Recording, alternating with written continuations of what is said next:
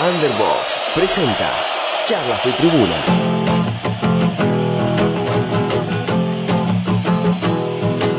Un programa donde el deporte y la cultura se fusionan. Charlas de Tribuna. Sueño con gritar un gol desde la terraza. No me importa lo demás, la gente que pasa. Todo el mundo no puede sentir lo mismo. Es lo bueno de ser parte de un equipo. En la cancha me prendí con una bengala, con un ojo roto y dos heridas de bala. En Pompeya ya casi todo se acaba. No es normal hacer pie en este montón de lava. No puedo parar. Este es el aguante.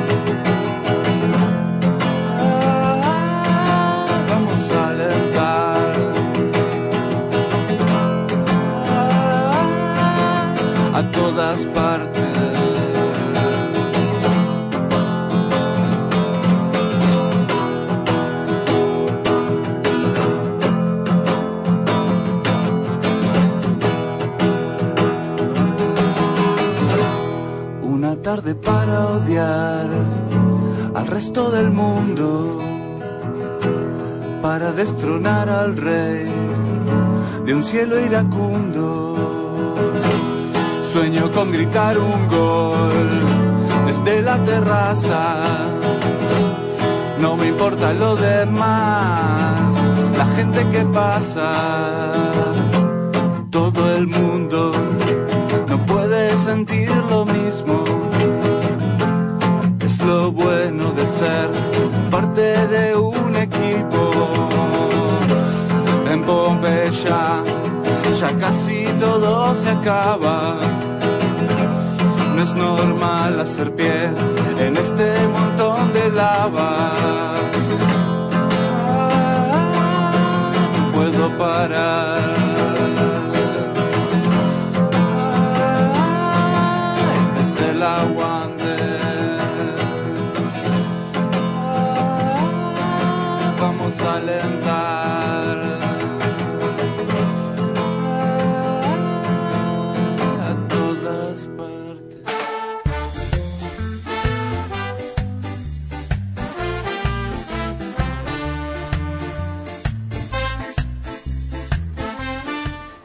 Hola a todos, bienvenidos a Charlas de Tribuna, un programa sobre deporte y cultura. Soy Nico y me acompaña como siempre Fran. Hola Nico, ¿cómo te va? ¿Cómo estás? Muy bien, esta semana contento porque ganó Sí, la señor. selección, clasificó eh, a octavo, se sufrió, se sufrió mucho como, como se sufre siempre eh, con nuestra querida selección argentina. ¿Cómo era de esperar? Casi siempre. ¿Cómo era de esperar, Nico? Eh, sí, pasamos, bueno, de un jueves, del jueves pasado, ¿no? Total amargura. Largas. Exacto. Ya veníamos justo de ese día de, de la derrota, ¿no es cierto? Claro, es, Derrota justamente eh, la, la derrota ahí nomás la teníamos, ¿no? Eh, un gran análisis también de, de nuestros invitados de la semana pasada Un gran saludo para Pancho y para Mariano. y para Mariano, que, que acertaron de alguna manera en algunas cosas, ¿no? Como por ejemplo, bueno, la inclusión de mercado, ¿no? Ellos decían de poner cada, cada cosa en su lugar y, y medio que fue así, ¿no? Porque eh, con la inclusión de mercado, con la inclusión de Ever Banega, que le hizo muy bien al equipo, Sí. Argentina al final sacó adelante esta primera fase y bueno, está en octavos para jugar, bueno, ahora el sábado ante Francia. Vamos a estar comentando el partido, vamos a estar comentando eh, bastante de la segunda fecha y toda la tercera fecha que se jugó eh, esta semana. Vamos a, comentar toda, toda la semana como venimos haciendo siempre, eh, desde el programa anterior del jueves pasado hasta, hasta hoy, todos los partidos que, se jugaron ya. Finalizada la primera etapa del Mundial, que es la fase de grupos. También... No, acá no vamos a hacer un minuto de silencio y nada de esas cosas, por, ¿no, por favor. No vamos a entrar en ese juego, ¿no? No, por favor. Y tampoco lo vamos a invitar a Caruso Lombardi a que nos No, explique por qué dijo lo que dijo. Eh, vamos a. Hoy vamos a dedicarle eh, prácticamente todo el programa al mundial. eh, por la gran cantidad de partidos que hay. Ya el, el, anterior programa eh, nos, llevó, nos llevó gran parte de las dos horas que tenemos aquí en la radio. Eh, hoy seguramente va a ser algo parecido. Por última vez, porque ya la semana que viene, si bien son partidos menos importantes, son menos cantidad, lo vamos a analizar un poquitito más en profundidad, si bien no es lo nuestro, un poquitito más de tiempo lo vamos a dedicar, pero al ser menos partidos ya vamos a tener tiempo para volver a hablar otras cosas, como hicimos en los primeros programas y como hacemos siempre acá en Charla de Tribuna, donde eh, comentamos cosas que tienen que ver con el fútbol, pero no exactamente con el juego, sino con algunas cuestiones culturales que lo reflejan eh, y con la opinión y las anécdotas de los distintos invitados que vamos teniendo. Hoy también vamos a tener eh, algún que otro invitado que van a estar llegando dentro de un rato. Y también, bueno, vamos a tener, eh, hoy no solo vamos a hablar de fútbol, sino que nos vamos a dar un pequeño espacio al final para, para algunas recomendaciones. Y tiene que ver con la cerveza también, lo que vamos a, ver hoy, porque bueno, vamos a escuchar una, banda que se llama Pura Malta, ¿no? Bien, bien, bien, me gusta, me gusta la cerveza. Creo que a Mariana Brach esto le gustaría, si está escuchando, este, que se quede hasta el final. Muy bien, lo, lo invitamos a él y a todos eh, los que se suman a escucharnos aquí en Underbox, que todavía no lo dije, me parece, estamos en la radio Underbox en el centro de la ciudad de Rosario transmitiendo para todo el planeta Tierra a través de www.underbox.com.ar, a través de la aplicación eh, Underbox que pueden encontrar en el Play Store para sus celulares con sistema Android. Eh, pueden seguirnos en nuestras redes, en nuestro eh, página de Facebook que es eh, Charlas de Tribuna. Ahí van a encontrar un montón de novedades eh, sobre el mundo de fútbol y estas otras cuestiones de las que hablamos. hay unos videos muy interesantes que estuvimos que estuvo compartiendo Fran precisamente en estos días sobre el aliento hacia la selección argentina en algunos lugares que uno no se imaginaría. Increíble, Nico. una caravana en Haití, otra en Bangladesh. Eh, tremendo, lo recomendamos. Me imagino en, otros lugares del mundo, ¿no? Bueno, ya habíamos visto en el primer programa, fue cuando vimos lo del documental del fútbol en Palestina, también se habló, el director del documental Yala Yala nos habló de la pasión que existe en Palestina por, por la selección argentina, así que eh, es, es, realmente sorprendente, ¿no? Parece a veces hasta con festejo más desmedido que los que hubo acá, porque esa caravana que hubo en Bangladesh, que pueden encontrarla en, en el Facebook de Charla de Tribuna, al video, este, es realmente impresionante. Así, hubo un poco de festejo. Acá todavía bastante eh, contenido, eh, un poco por la instancia en la que estamos y otro poco por la poca expectativa que, genera esta, o que generaba esta selección hasta hasta ahora, pero bueno, ya vamos entrando en un momento más definitorio. Igual un poquito de gente hubo en el monumento el otro día. Claro, pero por ser un pase a octavos y eh, fue, bastante bastante el, festejo, más que nada teniendo en cuenta el desahogo, creo, ¿no? La gente como que esperaba que Argentina eh, esté afuera, ¿no? Salvo cuando, bueno, se acercaba el partido y con el resultado de Nigeria-Islandia, ¿no es cierto?, favorable, empezó a haber, a haber algún tipo de esperanza y eso, bueno, hizo que, que al final la gente pudiera salir a festejar después del gran triunfo ante Nigeria. También, cortando clavos, Nico. Así es. Eh, nos pueden seguir también en nuestro Twitter, que es arroba charlastribuna. Eh, si nos quieren enviar algún mensaje de texto eh, o, de audio opinando sobre el partido de la selección o el resto de los partidos que hayan eh, podido ver, eh, lo pueden hacer durante estas dos horas al celular de la radio, vía WhatsApp, al 341-372-4979. esa es la vía de comunicación de Underbox para nuestro programa y también para los otros de la emisora. Sí, Nico, así es. Eh, bueno, y las redes sociales de, la radio, ¿no? El Facebook Underbox, el, Instagram arroba under.box y el Twitter underboxro, para que sigan ahí las cuentas de esta radio que nos cobijan en esta temporada. Somos Nico y Fran y tenemos a Johnny Gómez en los controles técnicos. Hola, Johnny. Eh, vamos a arrancar el programa de hoy como lo hacemos siempre eh, y como lo estamos haciendo en esta temporada, escuchando bandas eh, de los países participantes del Mundial. Eh, hoy principalmente van a ser países que ya se quedaron afuera en esta semana que pasó, que se están volviendo sí, lo vamos a su casa. A despedir de una buena manera, ¿no? Vamos a escuchar en primera instancia, para abrir el programa, a una banda de Polonia que se llama República. El tema es My Lunaticity.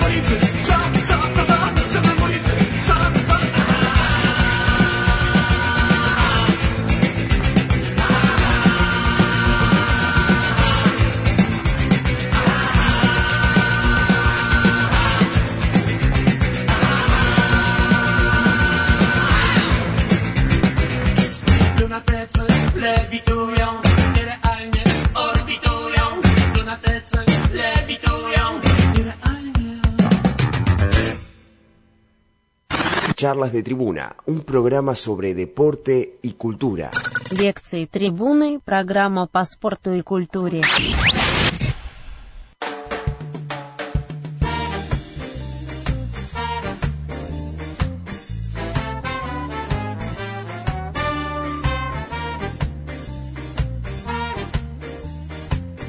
Seguimos aquí en Charlas de Tribuna, episodio 4, si no me equivoco, Cuatro. de la temporada 5, Sí. nuestra temporada despedida.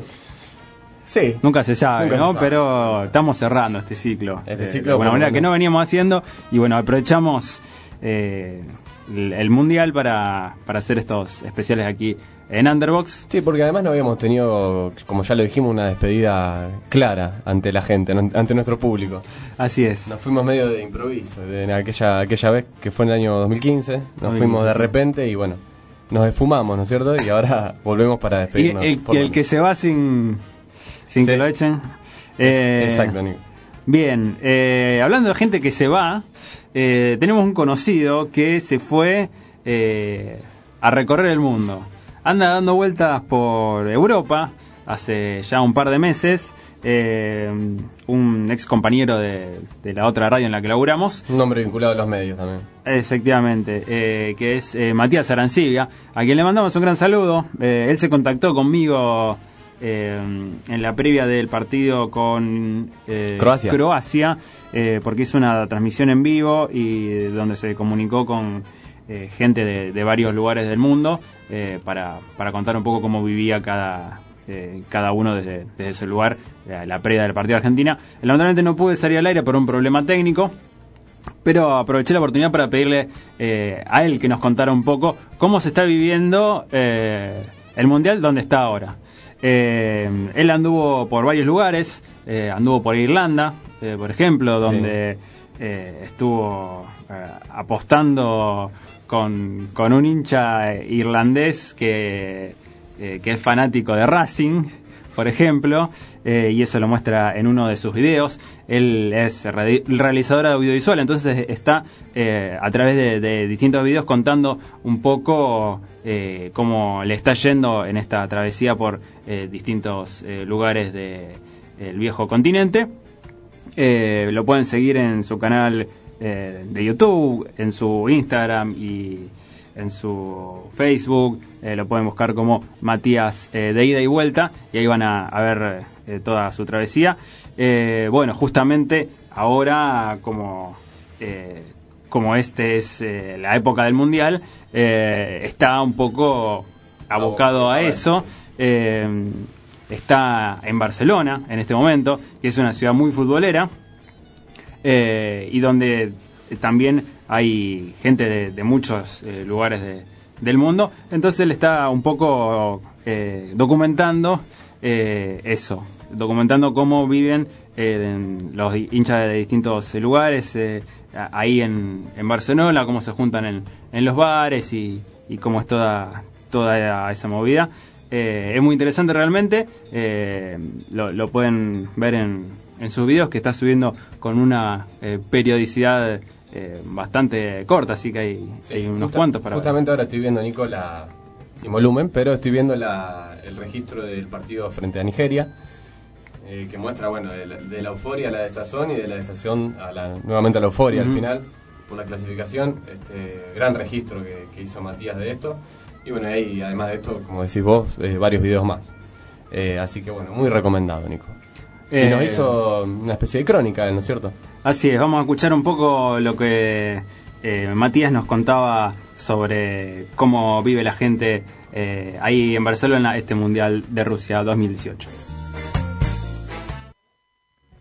Hola a todos, mi nombre es Matías, soy un rosarino viviendo ya hace unas semanas largas en Barcelona, en España, y bueno, la verdad que no tuve la posibilidad de llegar hasta Rusia eh, para ver el Mundial y podría decir que aquí Barcelona es a ver una gran ciudad para vivir el mundial. De los primeros momentos eh, diría un mes antes que empiece se había como un clima en las calles colores eh, aquí hay gente de toda parte del mundo. O sea, acá podemos encontrar de un francés un holandés un croata un nigeriano pero de todos eh, realmente de todos los países.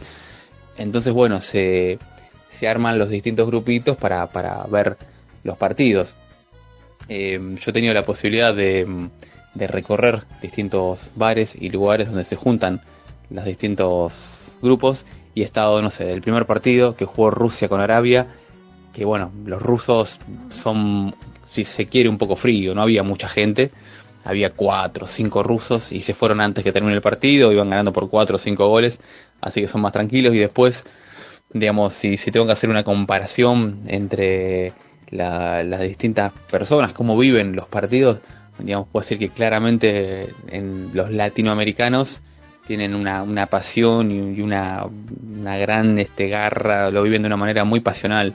Eh, por supuesto Argentina, por supuesto de Colombia, de Uruguay, la gente de Perú. Em, después, por ejemplo, he estado en los bares viendo, bueno, la gente de Brasil, me olvidaba, no sé, los españoles, por ejemplo, también, pero son más tranquilos. Eh, a ver, no he recorrido tantos bares, pero sí un par y puedo notar esa diferencia, ¿no? Que claramente los latinoamericanos lo viven con una, unas ganas y si tengo que incluso ponerme a diferenciar entre los latinoamericanos, por ejemplo, Colombia, el primer partido que jugó frente a Japón, que perdió, igual terminaron todos bailando, como una alegría ya desmedida. Em, igual que los brasileros. Argentina eh, vive con mucho dramatismo los partidos, y si le toca perder, como pasó con Croacia, eh, no hay baile de ningún tipo, digamos, caras largas, llantos, amargura, que a lo mejor dura hasta el próximo partido, pero eso es, por ejemplo, una gran diferencia que noté, por ejemplo, entre Colombia, Brasil y los argentinos.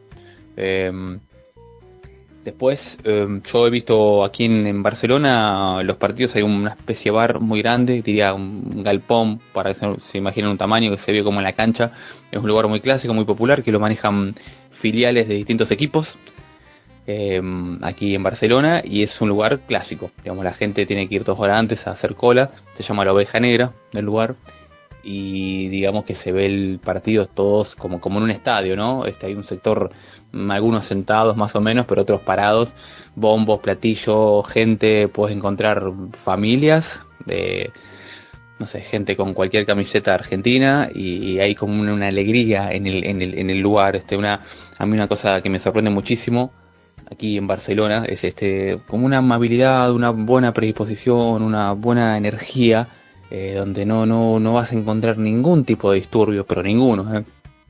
ninguno. Miren que aquí eh, hay, no sé, pirotecnia, tiran fuego, alcohol por todos lados, pero no vi un solo problema por ningún lado. Y eso es algo que viniendo de Rosario, de Argentina, a uno no lo deja de sorprender, ¿no? Em, así que la verdad que increíble vivir los partidos. Me tocó vivir todos los partidos de Argentina ahí en este lugar, frente a Islandia, a Croacia y el último partido frente a Nigeria fue increíble, la gente estaba con una sensación rara, ¿no? Porque un mundial raro, entonces, bueno, estaba por un lado la esperanza de que se iba a ganar, por el otro había miedo, sinceramente, y cuando las cosas no estaban bien, cuando se empataba, yo estaba con la gente alrededor y miraba las caras y había una amargura, gente rezando, gente llorando, eh, caras desencajadas, y en el momento que digamos, Rojo hizo el gol, fue una locura como yo hace tiempo no vivía en mundiales ni en ninguna otra situación. Digamos, la gente saltando, abrazándose todos con todo. Volaban vasos, jarras de alcohol, a mí me cayeron cosas por la cabeza, no sé qué, porque yo también me, empecé a correr, abrazaba a la gente. Una, una cosa de, no sé cómo explicarla, locura, locura, locura, pasión. Eh, vi gente llorando arrodillada en el piso, desconsolada, llorando, abrazándose entre amigos, eh, familias, imágenes que no me voy a olvidar nunca y que, y que son geniales y que salen de, de, esa pasión, de esa, esa cosa interna que genera el fútbol en la época del mundial. Creo que se ha dicho muchas veces, pero no, no, no hay otra cosa, otro evento que, que, de alguna manera creo que une a los argentinos y, nos haga reencontrar con, con, este sentimiento tan nuestro.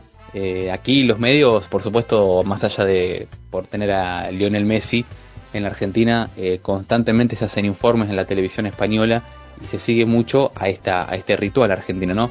Desde cómo se canta el himno eh, hasta hasta cómo viven los argentinos. En el partido, el último partido contra Nigeria, había cinco o seis medios transmitiendo en vivo con las cámaras y la imagen de la gente, cosa que no pasa en otros bares porque no no no no está esta esta reacción, esta locura. Las cámaras enfocando y constantemente sorprendidas por cómo los hinchas argentinos viven estos partidos. Gente extranjera, había gente de, no sé, de, Francia, de Italia, eh, gente de, a ver, ¿de dónde más? Bueno, de distintos turistas que van a este lugar como, como un atractivo turístico, a ver cómo un argentino ve un partido. Y es así, ¿eh? Eh, vi imágenes muy, muy divertidas de argentinos enseñándole canciones a, me acuerdo, un italiano y le enseñaba cómo se cantaba y los gestitos con la mano. Bueno, cuestiones culturales también eh, que son, son espectaculares. Así que bueno, realmente genial. No sé cómo va a seguir esto, pero, pero digamos, todas esas, cosas ya, ya te quedan y, y son, son increíbles.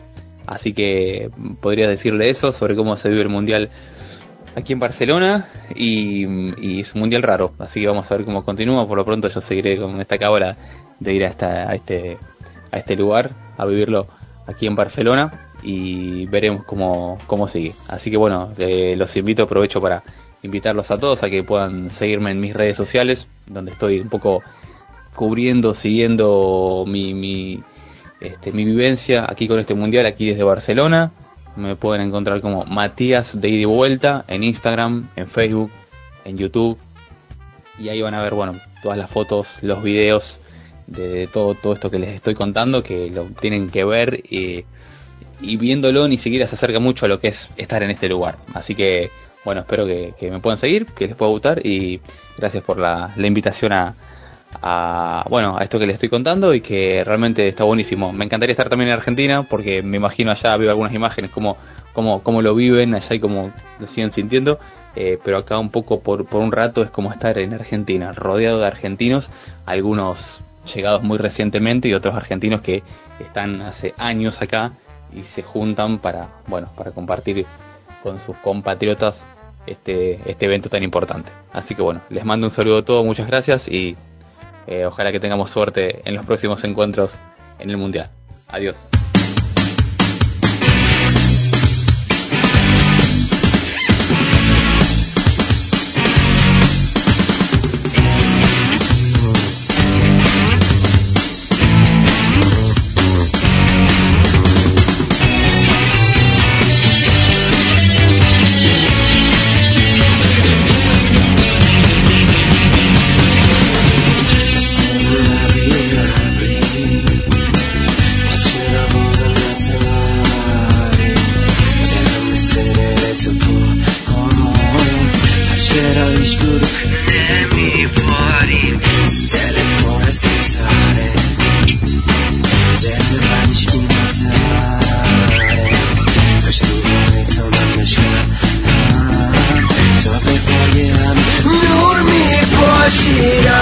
مربی ابری ما چرا بارون نداری دلم مثل رل تو پر.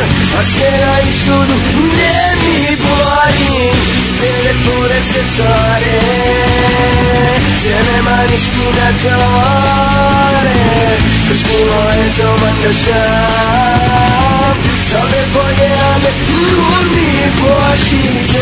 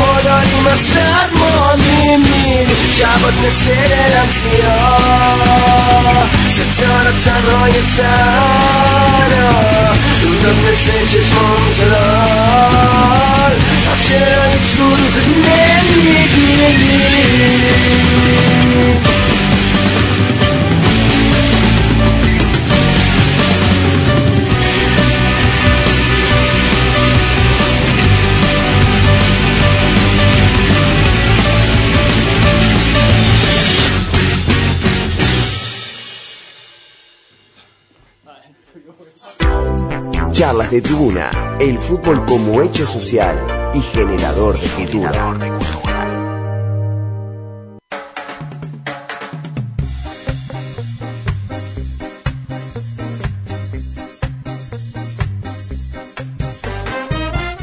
Continuamos, le agradecemos mucho a Mati Matías Arancibia que está eh, allí en España. Eh, Un fuerte abrazo. Compañero también de jardín de mi hermano, de Antonio. Ah, mira. No sé si tenía ese dato. no tenía ese dato. Dato fundamental para poder ¿Qué, seguir qué este jardín iban? ¿Te- ¿Tenés ese dato? Ah, creo, ay, no me acuerdo, no me, no me acuerdo en este momento, pero, pero sí que compartían salita, Nico. Mirá, mirá vos. Eh, bueno, ya que estamos, le mandamos un saludo a toda la gente de, de. AZ. Sí, sí. Eh, este, bien, recordamos entonces que lo pueden encontrar a Matías como Matías de vuelta. Eh, ahí van a, a encontrar todos sus videos, su travesía eh, por Europa, actualmente eh, en Barcelona, y, y subiendo varios contenidos que tienen que ver eh, con el Mundial. Así es, Nico, le mandamos un saludo en Victoria, nos están escuchando. Le mandamos un saludo a Ana Paula, a Luli y a Violeta, que nos están escuchando desde allá, desde acá enfrente, ¿no? Cruzando el puente, así que un gran beso para ellos. Un gran saludo. Vamos a hablar ahora de otro tema. Sí, un tema que nos concierne porque es hoy, Nico, es el Día del Orgullo Gay. Eh, como sabemos, esto, este tema, ¿no es cierto?, de, de- de los futbolistas gays en el fútbol todavía no está muy aceptado en, un ambiente totalmente machista, ¿no es cierto? Que, sí, lamentablemente. Había, había un, mundial de...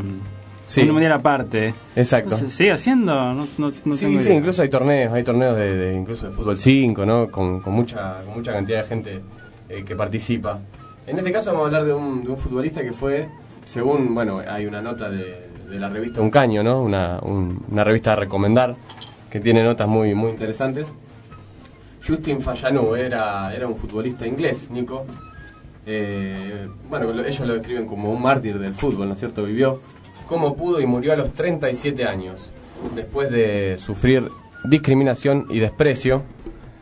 O bueno, justamente, digamos, este eh, Fallanú lo, lo, que, lo que sufrió durante toda su vida, este, finalmente a, a la hora de, en el momento final, digamos, le, pesó, le pesó realmente porque bueno se terminó se terminó suicidando este jugador que sufrió mucha bueno mucho mucha discriminación este durante toda su carrera. Pasó por una gran cantidad de, equipos en el fútbol inglés.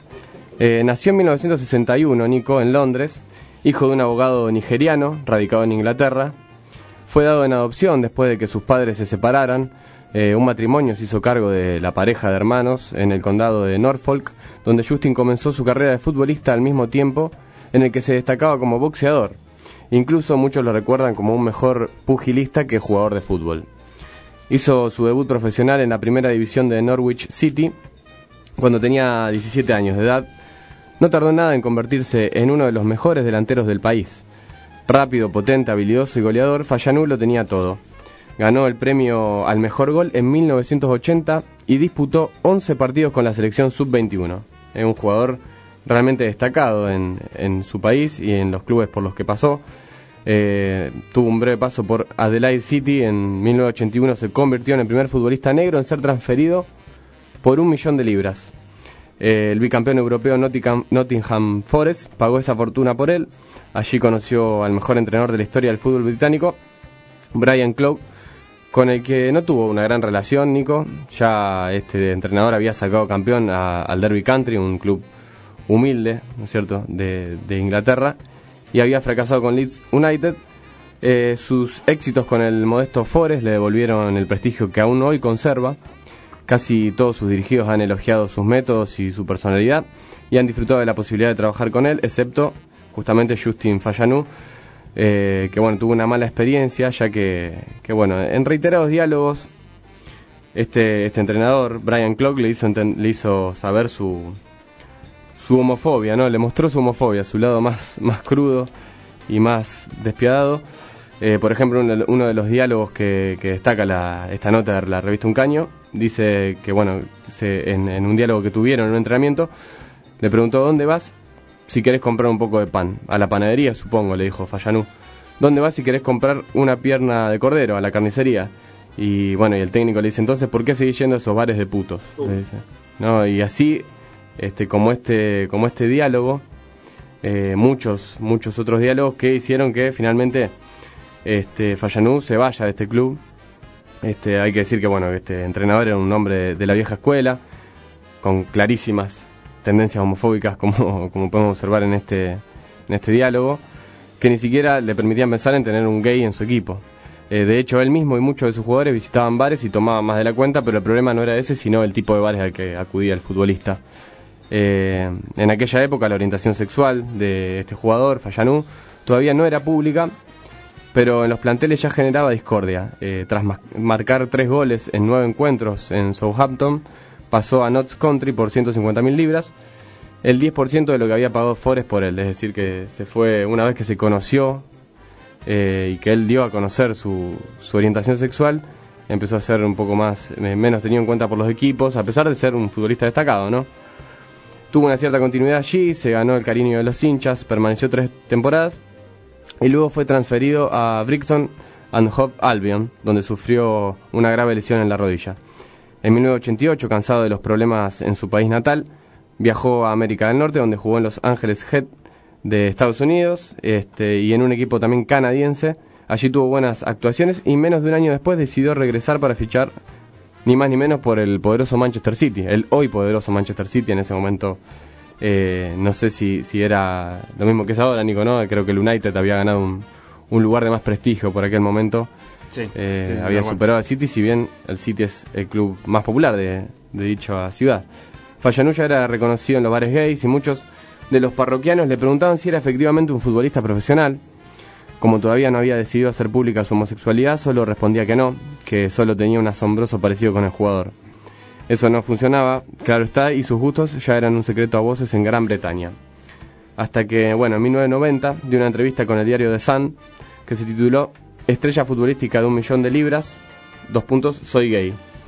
Su confesión generó una polémica gigantesca en el ambiente del fútbol y en toda la sociedad inglesa.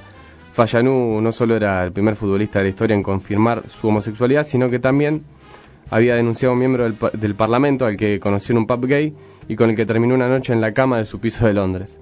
La vida de Justin se hizo todavía más complicada después de esta publicación, aunque en general sus compañeros aceptaron el hecho, las hinchadas lo tomaron de punto y cada partido era una especie de castigo, cada partido que jugaba. Pasó sin pena ni gloria por varios equipos más. Eh, tuvo solo continuidad en Torquay United, al que llegó en 1991. Una semana después de esta entrevista en, el diario The Sun, su hermano charló con la revista The Voice y el título de ese reportaje fue John Fallanú, mi hermano gay es un paria. Esos dichos afectaron mucho a Justin, quien volvió a hablar tiempo después con la revista Gay Times y en esa ocasión desmintió haber tenido relaciones con políticos y dijo haber sufrido demasiado después de salir del closet. Es que la discriminación se hizo todavía más cruel y a pesar de que ganó una buena cantidad de dinero por contar su verdad, su carrera futbolística quedó casi terminada. Siguió jugando en clubes menores hasta el 97. En total jugó en 27 equipos, Nico. Una carrera amplia. Eh, pero con ningún equipo jugó más de 64 partidos. Es decir, por esta eh, discriminación que sufrió, por este aislamiento que muchas veces de parte de los propios compañeros, no podía completar más de, más de dos temporadas quizá en los equipos. Eh, como si su condición no le hubiese dado suficiente notoriedad, tuvo un romance con la actriz Julie Goodyear, que despertó todavía más el interés de la, empresa- de la prensa sensacionalista, claro, y fue acosado hasta el día de su muerte. Su último equipo fue Miramar Rangers de Nueva Zelanda. Sus últimos años como futbolista fueron, por lo menos, intensos. Se peleó con Osvaldo Ardiles en Newcastle. Fue ayudante de campo en Torquay. Sufrió un par de descensos. En Suecia le rescindieron el contrato por intentar venderle a la prensa una serie de historias sobre sus relaciones con ministros. Intentó ser entrenador, pero no pudo. Y se retiró en Maryland Mania, en Estados Unidos, eh, sin jugar ni un minuto. Durante sus últimos meses en Estados Unidos vivió los peores momentos de su vida. En 1998, un joven de 17 años lo denunció por abuso sexual, la cual después fue desmentido eh, por la propia ley, digamos. En el estado de Maryland los actos homosexuales eran ilegales en ese momento y por eso el hecho era todavía más grave. Fallanú fue interrogado por la policía, pero no fue detenido. Días más tarde, cuando las fuerzas públicas fueron a arrestarlo por agresión sexual, en segundo grado y agresión en primer y segundo grado ya no estaba en su departamento porque había regresado a Inglaterra. Tiempo después se dijo que el denunciante solo quería chantajearlo, pero ya era demasiado tarde. Algunos días después de su regreso, Justin fue encontrado muerto en un garaje abandonado en Londres. Se había ahorcado tras pasar la noche en un sauna gay. Fue un desenlace trágico, pero para muchos no fue sorpresivo. En una carta confesó que regresó a su país porque sabía que no iba a tener un juicio justo en Estados Unidos. Me he dado cuenta de que ya he sido condenado como culpable. No quiero ser más una vergüenza para mis amigos y familia. Espero que el Jesús que amo me dé la bienvenida y finalmente encuentre la paz. Fue la carta que dejó Justin antes de morir. Meses después de su suicidio, el Scott- Scotland Yard mo- de- demostró que no existía ninguna orden de detención para Fallanú y que la policía estadounid- estadounidense había abandonado el caso por falta de pruebas. Otra vez, era demasiado tarde. Y bueno, la, conclusión que hace la nota dice que su muerte no sirvió para mucho, ¿no? porque claramente siguen existiendo este tipo de, tabú, se puede decir, en, en- dentro del fútbol, ¿no? No hay una aceptación de, de esto, por lo menos no se dice a viva voz, siempre se mantiene en voz baja, ¿no es cierto? Recién hablábamos del caso de que no sabemos si es real o no, el caso del arquero de Alemania, eh, pero aún así, digamos, sigue, sigue siendo bastante silenciado este tema dentro de, de la historia del fútbol. Su muerte no sirvió para mucho, solo para mantener su nombre en los tabloides de algunos meses más. Fallanú murió como un mártir, como un incomprendido, como un hombre que no pudo conjugar su estilo de vida con su profesión. En el fútbol inglés todavía hay discriminación, en el fútbol en general diría yo, y los homosexuales aún no tienen la posibilidad de contar su verdad, salvo en un par de casos aislados. Las dudas acerca de su sexualidad son solo un ingrediente más en su vida que no condicionan toda su lucha y su sufrimiento. Esa es la nota de un caño que la recomendamos, la pueden encontrar eh, en la revista Un Caño, titulada El que abrió el ropero, se llama. eh, fue una nota que hicieron a, lo- a 18 años de la muerte de Justin Fallanó. Muy bien, eh, una historia en el marco del Día Mundial de la Diversidad Sexual. Vamos a un poco de música, escuchamos una banda de Costa Rica, Billy the Kid, un poco de hardcore y ya venimos.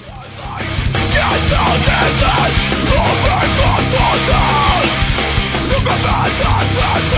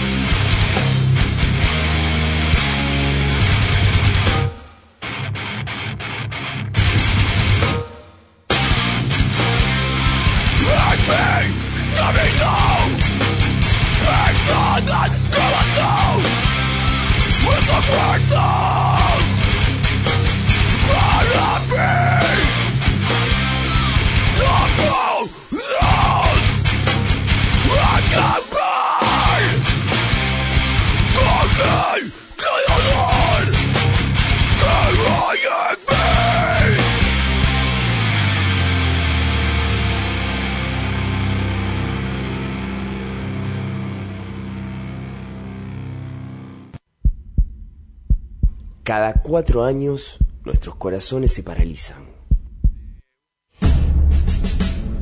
32 equipos, 64 partidos, millones de personas alimentadas por una sola pasión. Charlas de una.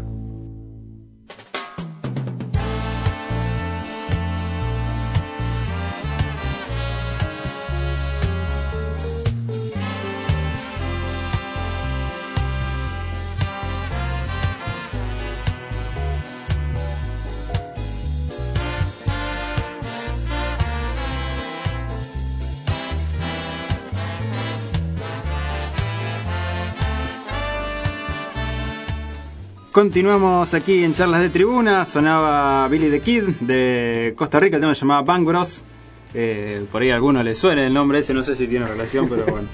Eh, el tema anterior que, escuchamos después de la nota eh, de Matías, creo que no lo nombré. es No, una no, banda iraní que se llama Gasoline. Dos temazos, los primeros, y este también, ni hablar. Pero bueno, estas bandas desconocidas ¿no? que traemos, que son de, lo- de los países participantes del Mundial, Nico. Eh, así es. Y ahora me estoy acordando de algo. De que no elegimos el tema que va después de este bloque. No elegimos el tema que va después. No elegimos el tema que va después. Vamos a pasar el tema de Túnez. eh, si le parece bien. Que es el que dejamos Sí, sí, fuera sí. cuando armábamos el guion. Claro, claro, ¿Te claro. Exactamente. Lo habíamos dejado colgado ese tema, pero Haciendo bueno. producción en- al aire, ¿no? Sí, sí, está bien. Eh, Johnny lo tiene todo controlado. Eh, bien, eh, les recuerdo que nos encuentran en Facebook como Charlas de Tribuna, en Twitter como arroba Charlas Tribuna y si quieren enviar algún mensaje de, de texto o de audio al WhatsApp de la radio es 3413-724979. Eh, y ahora sí, vamos a recibir a los invitados del programa de hoy. Sí, Eh, señor. por suerte pudieron venir los dos. Tenemos a Agustín Herrera y a Gustavo Insfran, dos eh, periodistas amigos. ¿Cómo andan? Buenas tardes, buenas noches a la mesa, a los muchachos, gracias por la invitación, buenas tardes a la audiencia. Y bueno, contento, ¿no? Pudimos pasar después de sufrir demasiado, Sí, así es. así que estamos con una sonrisa, por lo menos acá en la radio, los veo contentos a los, a los muchachos. Gracias es. por venir, Agus. ¿Qué tal? Buenas tardes, buenas noches. Buenos días. Gracias por venir, Porque Gus. Algunos seguramente debe estar del otro lado del mundo escuchando porque es así. Claro, exactamente. Qué lindo ver a todos. Bueno, a vos no te conocía, Agustín, pero bueno, al resto sí. Johnny, querido. Nos Qué encontramos grande. nuevamente, ya ha estado en varias temporadas, Sí. Gustavo con nosotros. Sí, en ah. la primera incluso, no, no sé si no estuvo en el primer programa. Estuvo en el primer programa de la historia De la historia de Charla de Tribuna. ¿Qué Un quieren decir? histórico, que, ¿eh? Que soy viejo, quieren Sí, decir. sí, Sí. ¿Cómo, cómo pasa el tiempo? Más o Eso menos. fue año 2012, Nico, ¿no? Eh, Che, antes que nada, me dicen la clave de wifi porque si no, no puedo vivir. Eh, Underbox 244. Qué groso que sos. Eh, Hacemos no producción. se podía decir al aire. Al oyente que no quiera afanar wifi, Pues pues la están tiene. escuchando por acá cerca, ¿no? claro. Ahora va a venir la gente a sentarse ahí en la vereda. Con B larga, ¿no? Guiño, guiño. Eh, Epa, epa. ¿Cómo están viviendo este mundial? ¿Lo están pudiendo seguir bastante? Eh, ¿Se les complica por el tema del laburo? ¿Se juntan para ver los partidos? Sí, estamos Laburan, siguiendo. laburan. es una pregunta. ¿Laburan? Es es una pregunta complicada esa, es complicada, complicada. No, pero sí estamos siguiendo los partidos lo más que se pueda. Hoy, por ejemplo, pude ver el partido de Colombia y el partido de Inglaterra. Realmente un mundial raro, no sé qué piensan ustedes. Eh, Sí, sí. primero, arrancando nomás por el campeón del mundo que se quedó afuera. Y Que no es tan raro igual. que no es tan raro en teniendo en cuenta mundiales. la historia de los últimos mundiales. Los últimos mundiales, sí, sí. sí. Pero realmente era una potencia. Está bien, no tenía el mismo plantel ni el mismo equipo Alemania eh, que el que consiguió el campeonato, pero sí estaba la misma base, estaba... Igual tiene un recambio casi lógico, digamos, por cuestiones de, de Sí, edad, de que, edad. Que, que ta- que tampoco sería excusa porque viene de una escuela importantísima. O sea, Sí. Joaquín Lowe está hace como 12 años Sí, dirigiendo y. dirigiendo y, y antes también fue estuvo trabajando, así que Sí, se ve, se ve una continuidad de un proyecto en Alemania, cosa que no se ve en Argentina, que cambiamos de técnico cada seis meses.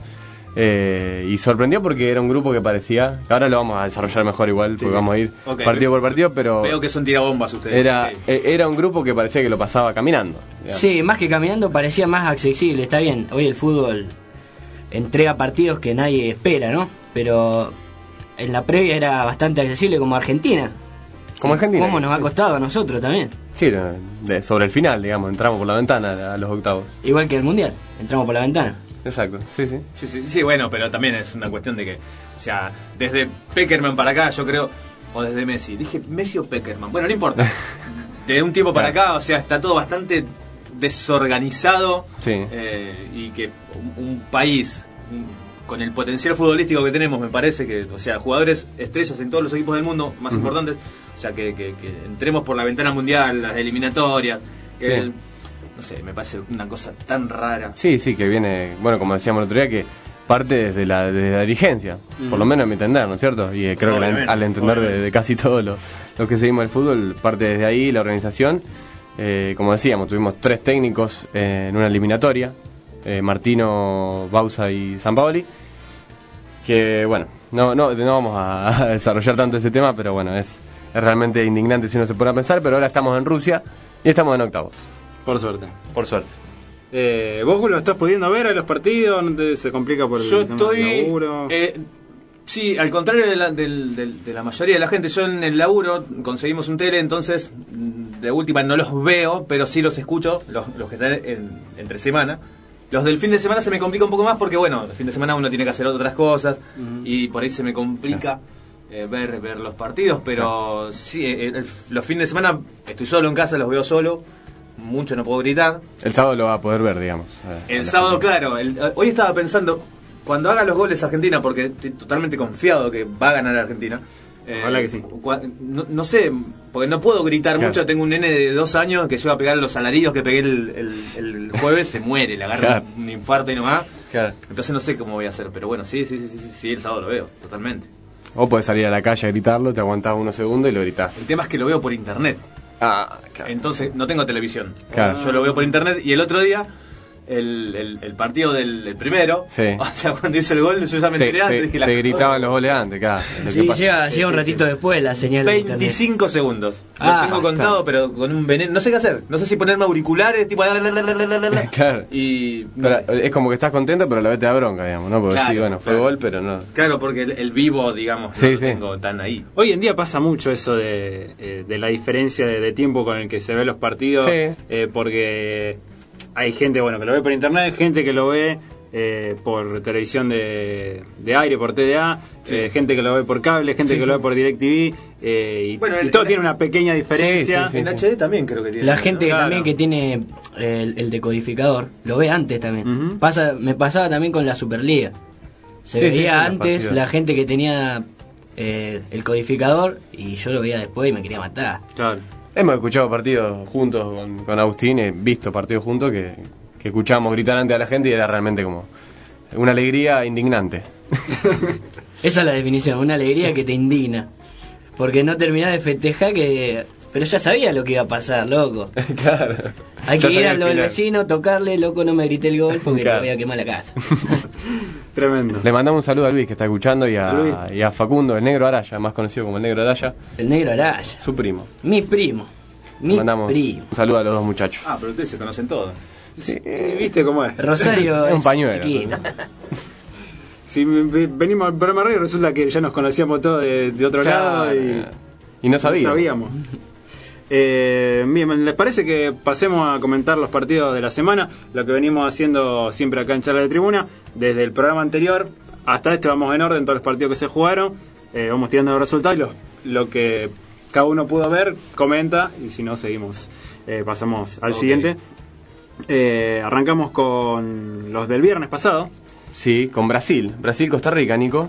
Victoria 2 a 0 del equipo carioca. Apretadísimo sobre el final, con goles de Coutinho y de Neymar. Los dos en tiempo eh, de descuento. Exactamente, Nico, exactamente. Le costó muchísimo ese partido a Brasil, pero finalmente lo sacó adelante este, por la diferencia de, ¿no es cierto?, de, de jerarquía de sus jugadores. Sí, creo. Costa Rica no propuso mucho tampoco, se quedó, eh, se jugó más a la defensiva y le terminó costando caro. Sí, así todo tuvo posibilidades. Sí, sí, A ver, mal. el primer tiempo de ese partido, Costa Rica, si bien lo jugó desde el lado defensivo, eh, fue una un planteo desde la pelota, entonces le complicó mucho el partido a Brasil porque Neymar no apareció casi y algunos algunos pequeños destellos de Coutinho no le alcanzaron, pero yo creo que el partido se quiebra cuando Costa Rica decidió dejar de, de- dejarle la pelota a Brasil y empezar a jugar más para afuera que para adentro. ¿Qué quiero decir?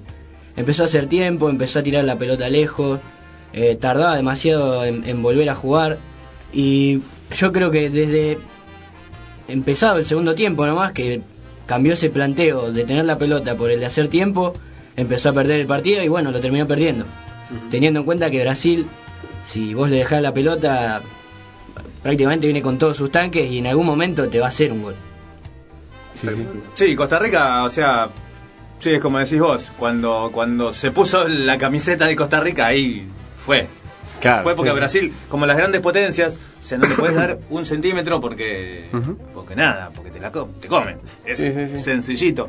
Una pena que los países centroamericanos, o sea, yo Bueno, yo siempre tengo esa esperanza de que los equipos chicos o que las selecciones más eh, menudas, por así decirlo, tengan una buena Hagan un buen papel, eh, un, claro. un buen papel. Bueno, ya había pasado, de hecho, justamente Con Costa Rica. Costa Rica.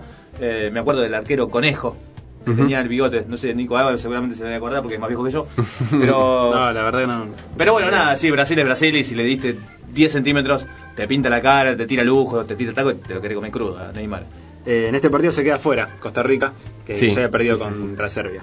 Y bueno, hubo una polémica también que es algo que está sucediendo mucho con el VAR. También ahí, un penal que cobra el, el árbitro eh, a favor de Brasil, que finalmente lo eh, no lo cobra. eh, lo ve en el VAR y no lo cobra. Este, creo que fue un agarrón, un agarrón a Neymar. Neymar, sí, sí. Sí, fue un pequeño empujón, un toquecito empujón, en el claro. pecho a Neymar que, bueno, eh, el, el que mira seguido los partidos de Barcelona o de Brasil sabe que Neymar juega a eso también.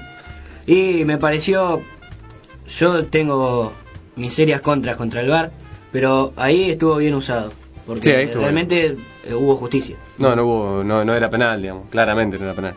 Eh, pero bueno, es, es muy discutido, ¿no? El tema del VAR. Ahora, seguramente en, los- en el resto de los partidos también hubo incidencia del VAR y lo vamos a estar Se comentando. está usando muchísimo el. Sí, sí. ¿Será que va a durar? Yo no sé si va a durar mucho. Cosa que no sé si es buena o mala, pero Por se lo general me parece que, eh, que, ha, que ha sido buena la implementación. Eh, Sí, a veces quedan dudas cuando termina siendo igualmente una interpretación del árbitro, ¿no? Sí, Este, sí, como la mano de Argentina el otro día, si cobraba penal, ¿qué íbamos a decir? Bueno, que era, que no era, no, no está claro eso por ahí, ¿no es cierto? Castrilli, Castrilli en un, en un tuit dijo que, o sea, mientras el VAR sigue siendo, siga siendo la palabra final, la del árbitro, es lo mismo que, que nada, porque, Claro. Sí, sí. o sea, al final yo te cobro lo que quiero o lo que interpreto. Claro. A- eh, aparte lo- más que haya o no haya VAR. Bueno, no- el penal- no lo piden los equipos. No me quiero adelantar, Claro. pero lo de Mascherano, bueno, ya vamos a vamos llegar. Pero bueno, Sí, sí, también, sí, sí. Y al VAR, al VAR también lo manejan árbitros, así Sí, que sí, lo manejan claro, humanos. totalmente. Sí, sí, sí, sí, sí, No, totalmente. eligen las jugadas, claro, los, los Claro. árbitros. Yo para el offside me parece que está bárbaro. Para, Sí. para marcar offside Claro, o, sí. lo- o- o la pelota que, como en el tenis, como en el, Sí, sí, sí. el- el ojo de águila ese que le dicen. Me parece que está bueno. Ahora, en el tema de los penales, los agarrones, sí, eso es medio... si no jugaste al fútbol, es complicado. Claro. Es mucho, mucho de, de subjetividad. Claro, claro, bueno, es como dijiste vos de Neymar. O sea, Neymar está el- mucho tiempo en el piso. De hecho, es un gran hacedor de memes porque este, tenés todas las posiciones. Eh, Le y- pelea el puesto a Diego, ¿no? Claro, sí, bueno, no, Diego, Diego no, no le pelea el puesto a nadie. A nadie, no. Inalcanzable el día. No, no, no, Diego. monstruo. Eh, y bueno, y si, no, y si hubiese habido VAR en el 86, no hubiese habido mano de Dios. Es verdad, es verdad. decir eso. Eh, pasemos al siguiente partido porque si no, Sí, sí, sí. eh, no terminamos nunca. Eh, vamos al segundo turno de, del viernes pasado, que El, par- fue... el partido que encendió la esperanza, Nico. Así, Así, es, lo llamaría. que vimos todos, estuvimos ahí con la camiseta verde, eh, alentando a Nigeria, que le ganó 2 a 0 a, Ir- a Islandia. Islandia, sí. Islandia. Islandia. Que bueno, nos pusimos la camiseta y la semana siguiente la desechamos Sí, totalmente. Como, como Eh, hacemos siempre acá. como solemos hacer, eh, con dos goles de Musa, y eh, no estamos hablando de ninguna pizza. No. Eh, bueno, muchas Patum. gracias. Le ganó 2 a 0 a Islandia a Nigeria y encendió la, la esperanza en Argentina, que finalmente, bueno, fue, lo concretamos, Nico. Lo logramos. Así es, buen partido de, de Nigeria. Partidazo, sí, un partidazo de Nigeria que le ganó claramente a Islandia 2 a 0. No sé si lo pudieron ver ese partido, imagino que sí. Ese partido mostró el ADN argentino, ¿no? Porque estábamos todos atrás de, Sí. de las camisetas verdes. Igual yo no me y acuerdo si luego lo vi, ahora estoy viendo ahí. el martes- No estábamos todos en contra de las camisetas verdes. Sí, el. ADN argentino, Sí, futbolero. No, bueno, pero el fútbol es así, o sea, uno también, para entrar a, las- a Sí. las copas, siempre uno es así, veleta, digamos. Obvio, obvio, el fútbol es, es así. el Eh, panque el si no así. panqueque, no, no es. Es fuerte igual, es fuerte. No, no, sí, sí, seguro, pero a ver, a ver, yo Claro, claro. menos menos cuando está involucrado el equipo contrario a, a- a- a tus a tus amores, Sí, o sea, que se mueran, decís. No literal, pero bueno. Que se mueran futbolísticamente. ¿no? Ojo, Obviamente. esos planteos son bastante bastante complicados porque, a ver, te voy a plantear una cosa. Vos sos independiente, ¿no? Sí, Imagínate que si gana Racing, Independiente sale campeón. sí, obvio. ¿Gana? ¿Quién? Racing. O Racing muerte. ¿Hay desempate? No. ¿No hay desempate? Ja. Tiene que ganar Racing. ¿Vamos al otro partido? ¿Vio? Ahí está. No, bueno, sí, que gane Racing. Lo dijo. Vamos. El tema decía al revés, si tiene que ganar Independiente para que Racing salga campeón. Eso, Y no. uno como hincha de su propio equipo, que quiere que pierda o que gane? ante esa situación. No, el tema es que si gana Independiente, eh, no sé si sale campeón, Racing se va a la B. Claro, siempre, siempre termina así, ¿no? Ay, no. Se nos van a ofender. Basta, ¿no? basta. Vamos al otro partido, chicos, dale. Siguiente partido, eh, Suiza 2, Serbia 1. Así es, eh, Serbia con gol de Mitrovic y Suiza con goles de Haka y Shakiri, Nico. Ganó ese partido 2 a 1 ante Serbia. No lo, no, no lo pude ver demasiado este partido, no sé si ustedes lo pudieron ver. El partido de los famosos festejos de las guerras, ¿no? Sí, Exactamente. eso, Eso, eso sí. está bueno. Shakiri me cae mal. ¿Te cae mal Shakiri me cae Shakiri? No sé, me cae mal. Desde, desde el mundial pasado, no sé por qué me cae mal. Siento que es un petizo agrandado. Que se, se peleó mucho con, con los jugadores argentinos. Me cae pasado. muy mal, te juro por Dios. Sí, sí, yo sí. yo por los, cuando, cuando jugaba la pelota jugaba abajo por lo general. Sí. Y soy de los que te marcan tipo, bueno, ok. Ruggeri. No, me, me pone, no, no tanto, bueno. No tan asesino, no tan pero de asesino. esos. Y Shakir es un tipo que me encantaría marcarlo. Hacerlo volar, pegarlo contra Por aires. cartel. No, no, codazo, tiki, tiki, tiki, hincharle los quinotos, pi, pi, pi, tocar el culo, eh, eh, que- que- todas esas cosas. Me, me- sinceramente me cae mal. Me cae bastante mal. Gran, gran jugador igual. Sí, sí, sí, sí, sí, gran jugador, pero, persona, pero me cae como el- molesto, molesto, sí, es verdad. Marcaría como si jugara en Primera B Nacional, ¿o no? Totalmente, totalmente. Como Satanás Marca de. Primera B Nacional, claro. Exacto. Eh, pasamos a los partidos eh, del día siguiente, del sábado. Eh, por la mañana Bélgica le ganó 5-2 a Túnez. Eh, con el primero fue un gol de Hazard de penal, eh, que luego haría otro. Lukaku El loco Lukaku, hizo dos y uno de Batsuyahi. Bat- Sí, sí. Bueno, no sé cómo para que se Bueno, pronuncia. es difícil El la pronunciación. Eh, descontaron para El Piti, Túnez el Pichu. eh, Bron y El. Casri. Sí, señor. 5-2. Bélgica, que es eh, uno del equipo, no diría revelación, porque ya viene jugando bastante bien, viene teniendo un, un equipo muy bien formado. Un animador. Eh, un animador y me animaría a decir hasta un candidato. Así es. Con este resultado, presente, ¿no? Bélgica se metía en la siguiente instancia y Túnez se despedía del torneo, que ya había perdido eh, antes eh, con Inglaterra en los últimos minutos. Sí, Bélgica, sí. Bélgica viene también de un proceso de laburo previo Sí. importante, ¿no? Sí, como, sí, sí. como Alemania. ¿Cómo se nota eso, no? O sea, igualmente es la idiosincrasia europea. Yo creo que en, en- en- Ujú. en este lado del mundo, eh, no sé, Bilardo nada más lo pueda hacer Sí, bien sí. esto de laburar mucho y que salga bien. Yo no creo que ot- otra federación No. lo pueda hacer. Pero justamente creo que el emparejamiento de, en los mundiales se debe también al trabajo que vienen haciendo estas, estas selecciones más chicas, ¿no? Incluso lo vemos en las selecciones africanas, por ahí siempre estuvieron eh, un papel en donde llegaron más eh, avanzado, ¿no? Octavo o cuarto. Pero las selecciones asiáticas, si bien les cuesta todavía, eh, mirar el partido que hace Corea con, con Alemania el otro día o Japón pasando este por el fair play, pero pasando. Está bien, ojo, ojo con Japón que Vamos a hablar de eso también, llegamos. Pero quiero decir que hay lleguemos a eso porque no. se apuesta creo que cada vez más al fútbol no esas selecciones esas selecciones chicas apuestan cada vez más no a proyectos largos Exactamente, como debe ser. Eh, el siguiente partido, México 2, eh, Corea 1. sí con goles de Vela y Hernández para México y Heung-min para Corea del Sur Muy bien, muy bien. Heung-min eh, sobre el final Nico México sí es revelación, ¿no? México sí es revelación Sí, para sí. mí eh, México es revelación. Yo creo que mordió tierra mal con el partido de contra Suecia. Me sí, parece, a lo- eh, a lo Me parece que se le vio sí. la hilacha. Sí, es, es revelación por el hecho de que, bueno, empezó a dejarlo fuera Alemania, ¿no? Eh, Sí. En el primer partido le ganó 1 a 0 y no se lo esperaba a nadie. Es sorpresa, no sé si revelación. Es una sorpresa. Pero Eh, ahora con Alemania eliminada y la campaña que hizo, o sea, el partido de México con Alemania, es como que, bueno, sí, le ganaste, joya. Sí. Y hasta ahí llegaste. Y ahora te toca Brasil. Por- Por eso, me parece. Ahora hay que ver. Ahora hay eso. que ver, ahora hay que ver. ahora es donde. Pero, Digo yo, ¿eh? Sí, sí, O sea. sí. A ver, incluso se veía en, eh, bueno, en el rostro de los hinchas y los jugadores, ¿no? Cuando, en el último partido que ya vamos a llegar, pues siempre nos adelantamos. Pero bueno, la preocupación por jugar con Brasil. Claro. Eh, no sé si viste este partido, Agus, Gustavo, si No, lo vieron. yo creo que no. Creo que. Lo o sea, pude ver lo un ratito y por eso te digo, re- sorpresa porque México jugó bien, está bien, Corea del Sur no no, es el- no tiene demasiado potencial, pero se lo vio bien eh, conectando jugadas, haciendo pases, eh, bien, un equipo con laburo, eso a eso voy, Claro. México. Claro, sí, sí, sí. Que incluso, bueno, también llegó con el técnico cuestionado y Exactamente. con varias derrotas en amistosos y finalmente terminó pasando. Técnico colombiano, ¿no? Sí, exactamente. El, sí. el mexicano, el- la selección de México, así. No me acuerdo el apellido, pero es colombiano, creo. Eh, Sí, para sí. tener en cuenta. Claro. Técnico, Igual, técnico extranjero. Se ve mucho Técnico eso extranjero. técnico extranjero. sí, los argentinos, la mayoría han quedado afuera. Sí, creo, sí, bueno, creo que todos, ¿no? también le tiraron con- Obviamente menos San Paoli. Eh, Y Peckerman. y Peckerman pasó. y Peckerman, Peckerman pasó hoy, ¿verdad? tiraron con de todo, sí. Sí. Técnico de Bueno. México es Osorio, Juan Carlos Osorio, Osorio. sí, Osorio, colombiano, colombiano. Peckerman, bueno, ya vamos a llegar, pero qué gran trabajo el de Peckerman. Sí, sí.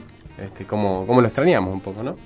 Eh, tercer turno del sábado, eh, Alemania 2, eh, Suecia 1. Ahí Alemania parecía demostrar, pareció demostrar en ese partido, eh, bueno, con los goles de Reus y Tony Cross, un golazo sobre la hora. Eh, empezó perdiendo con gol de Toy Bonen, Nico, eh, ante Suecia, lo dio vuelta. Y ahí parecía que lo- cuando lo ganó al final parecía que conseguía la clasificación. Sí, final, ¿no? Uno sí, sí, uno- igual no, no, tuvo un partido fácil. si bien Suecia se termina metiendo mucho atrás, parecía que, que era partido para, para ellos, por lo menos que iban a, a Sí. tener el empate los suecos. eh, inclusive con, con la expulsión de Boateng en el minuto 82, eh, parecía que, que quedaba la suerte sellada en ese momento para, para Alemania. Alemania, sí. Eh, después meten un golazo de, de tiro libre que le da esperanza y le, le pone mucha duda a Suecia. Así todo no se puede decir que jugó mal la Alemania. Creo que tuvo mucho la tendencia de Sí, ganar. sí, sí, sí. No se vio un equipo compacto quizá como nos tiene acostumbrados, ¿no? Eh, un equilibrio entre defensa y ataque. Eh, por ahí bastante endeble en la, en la defensa. Eh, pero bueno, eh, sabemos que tiene jugador de buen toque, jugador que maneja muy bien la pelota y por eso, bueno, llegó a la, esta victoria. ¿Este partido lo pudieron ver, muchachos? Desde el minuto cero. No. No, no, eh, yo los que son de fin de semana ya. Claro. eh, Desde el minuto cero, Ya Suecia. avisaste. sí, ya avisé. Suecia estuvo tirado atrás. Me sorprendía ver siempre a Boateng parado de 8 casi. Sabe- Eso es un trabajo que hace muy bien. Después se fue expulsado, pero eso es un trabajo que hace bien. Ir a- hasta tres cuartos de cancha para empezar la jugada. Y le complicó el partido a Suecia, si bien estaba atrás, como dije, desde el minuto cero. en- se encontró con el gol y luego se metió más atrás, faltó que metan el colectivo adelante del arco. Fue, fue un error eso. Y igualmente Alemania estuvo muy errático, sobre todo el autor de- del gol, Tony Cross. estuvo muy errático en los pases, cosa que no se ve mucho. eh, normalmente ni, en el Real Madrid ni en la selección. Eh, yo le habré contado mínimo cinco pases mal, cosa que es eh, Es muy raro, es muy raro. casi eh, que no se ve en Tony Cross porque es uno de los mejores eh, mediocampistas del mundo, pero estuvo errático, después se redimió con el penal, eh, con el penal, pero no, con el tiro libre. Un golazo. Y también estuvo eh, en la levantada de Alemania porque se repuso. El gol de Suecia viene por un mal pase de él. Luego se repuso anímicamente y llevó a Alemania a conseguir esa victoria que parecía que volvía el monstruo de Brasil, pero finalmente quedó afuera. Sí, sí, sorprendentemente. Un gol de Tony Cross muy parecido al, al gol de, a un gol de Juan Román Riquelme. Eh, hubo en la semana ese- esa comparación, un gol de Riquelme a Racing, me parece, eh, del mismo ángulo y al, al mismo lugar la metió este jugadores con clase, ¿no? Eh, pasamos a los partidos del domingo. Eh, Inglaterra le ganó 6 a 1 a Panamá, eh, dejando afuera a la selección eh, panameña. Y el técnico dijo que jugaron mal, Nico, que jugaron más o menos, que pueden jugar mejor, dijo, en una declaración. El, el bolillo, el bolillo es un fenómeno. El bolillo sí, sí, sí. Yo digo, el, técnico de Inglaterra dijo Ah, el técnico que- de Inglaterra. ¿Quién Sí. es el técnico de Inglaterra? Porque Hoy, hoy recién vi y me pareció un- muy joven. ¿Cómo es que A mí me pareció lo mismo. que te diga. ¿Vos Hay mucho sí? técnico joven en el Mundial. Sí, sí, sí, sí, sí, sí, sí. Hay mucho técnico. El de Senegal es Parte también- del recambio, ¿eh? Sí. Bueno, de lo sí, que sí. hablamos. Sí, sí, sí, sí, sí, sí, sí. Mucho laburo. Bueno, eh, con esto de los países nórdicos, que recién vos comentabas, eh, Agus, lo de, lo de Suecia, eh, siempre da la sensación de que los países nórdicos juegan bien hasta cierto punto y después se tiran todos atrás, pero cuando se tiran atrás, pero es zarpado como se nota que se están tirando atrás. sí. Entonces Sí, vos sí, decís, sí, sí. hay algo que no están entendiendo los muchachos eso. Claro. Porque hasta claro. los países asiáticos están mejor con, con la bocha en los pies y los países nórdicos no hay forma de que entiendan que el fútbol se juega para adelante. Sí, sí, sí, juega mucho al contragolpe, ¿no? Eh, bueno, Argentina e Islandia, Islandia le hizo lo mismo. Por eh, eso. Bueno, pero Irlanda de última no es. Pero Islandia, ¿no? Es- es Islandia. Por eso, es muy nuevo todavía. Sí, sí, sí. Y bueno, y Panamá, esto tuvo la particularidad del gol de Panamá, ¿no? Que fue gritado como... Pri- eh, Exactamente. primer gol en mundial. Me hizo acordar un poco eh, a- al histórico gol de El Salvador, que también se festejó muchísimo cuando eh, hicieron aquel gol en el Mundial 1982, eh, que inclusive hay un documental sobre eso, que se llama eh, Uno, la historia de un gol. eh, que es muy interesante porque es un equipo que le costó mucho, que jugó ese único mundial, si no me equivoco. Bueno, acá Panamá por primera vez llegaba a mundial con muy poca expectativa y bueno, por lo menos hacer un gol y darle un poco de alegría al Que pueblo. fue el, el 6 a 1, fue, ¿no? Ya iban 6 a 0. Eh, Panamá hace el, el- el descuento y lo gritan como Sí. si hubiesen empatado o ganado sobre el final, ¿no? Así es. Eh, Southgate, el técnico de Ajá. Inglaterra que me preguntaba antes, 47 años tiene. Me parecía, sí, sí. Me Este- parecía que, que no era tan grande, digamos. Este Pero par- bueno, está bueno, está bueno porque Sí. Inglaterra también es una símil potencia. Un partido que hubo dos penales a favor de Inglaterra.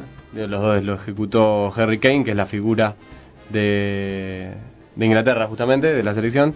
Eh, los otros goles lo hicieron Stones y Lingard. Y Baloy fue el, el gol, el primer gol para Panamá en la historia de los mundiales. ¿Cómo ven, cómo ven a Inglaterra? Perdón, Este- eh, me quería quedar con lo de Panamá. Sí. Es lindo ver a la gente festejar así. Sí. Sí. Eh, sí. Es lindo, Reconoce- aparte Realmente, sí, sí, sí. hacerle un gol, no le hicieron un gol a cualquiera, es Inglaterra, tiene su peso. Sí, sí, uno, uno por ahí, eh, el, el mundial, como ya lo tiene tan familiarizado, pero me imagino que eh, países así, no sé, Corea del Sur ya tiene una tradición también. Pero ganarle el partido a Alemania también habrá, habrá Sí, sido sí, una sí. locura en el país, este, no sé, si No, los sí, países sí, chicos. sí. Se los veía festejar, eh, aún bueno. sabiendo que estaban afuera del mundial, ¿no? Totalmente, por eso está bueno este, mirar y hinchar, digamos, por los países chicos, porque qué sé yo, una de esas. el, el grito de gol que fue como un reconocimiento, ¿no? Y una gran alegría por este, este primer mundial para Panamá. Así es. Eh, después jugó Japón y Senegal, que empataron 2 a 2. 2 a 2, sí. Inui y Honda, como, bueno, eh, la marca conocida. Exactamente. Keishuk. Y para Senegal, Mané y Wague, los goles 2 a 2 ese partido, el cual no vi Nico. Eh, yo creo que tampoco. Bueno, Agustín lo vio seguro. Agustín, Eh, Agustín no, es ese el partido no lo vi. Eh, ¿Cuál? pero ¿Qué día fue? ¿Un domingo? El de Domingo. Japón-Senegal eh, no lo vi. Usted tiene que decir que Pero- sí, señor. No, yo, si quieren, lo vi, ¿eh? Mira, No hace muchacho. falta, no hace falta. Jugaron bien los dos, muy bien los dos. Y empataron. Y vamos al otro partido, Nico. Eh, Colombia 3, Polonia 0. Polonia. Polonia 0. Por Dios, ¿qué onda? Colombia que venía de, de perder. De perder con Japón. Justamente. Eh, se le había hecho cuesta arriba al partido por la, expulsión en los primeros minutos. eh, y lo, había perdido y acá, acá pudo demostrar lo que, lo que puede hacer Colombia. Mina, Falcao y Cuadrado los goles para Colombia. Gran partido, gran partido de- del equipo de Peckerman. Que bueno, finalmente sí, empezó con el pie izquierdo ante Japón, como habíamos comentado el, el programa pasado, eh, con una expulsión temprana, con un penal en contra. Pero bueno, ahora en el partido con Polonia lo remontó y, y empezó a, a marcar el camino a la clasificación. consiguiendo los primeros tres puntos que concretarían en el día de hoy eh, la clasificación. Algo que vamos a hablar en el próximo bloque. Porque hasta aquí llegamos con eh, el repaso de la segunda fecha de la fase de grupos del Mundial de Rusia 2018. Y si les parece bien, nos quedamos con algo de música de uno de los países eh, que fueron eliminados en esa etapa. Le decimos adiós. Le Chau, decimos adiós a Túnez. Eh, tenemos la música de Túnez, ¿no? Vamos a escuchar a Mayraz. Y seguimos con más charla de tribuna.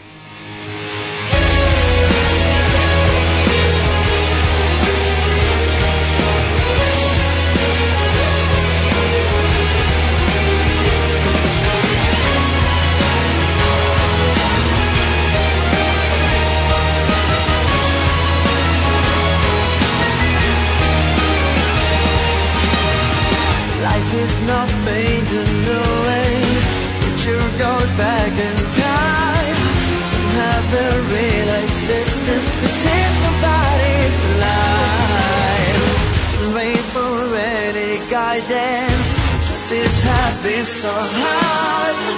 It all comes this until you finally decide.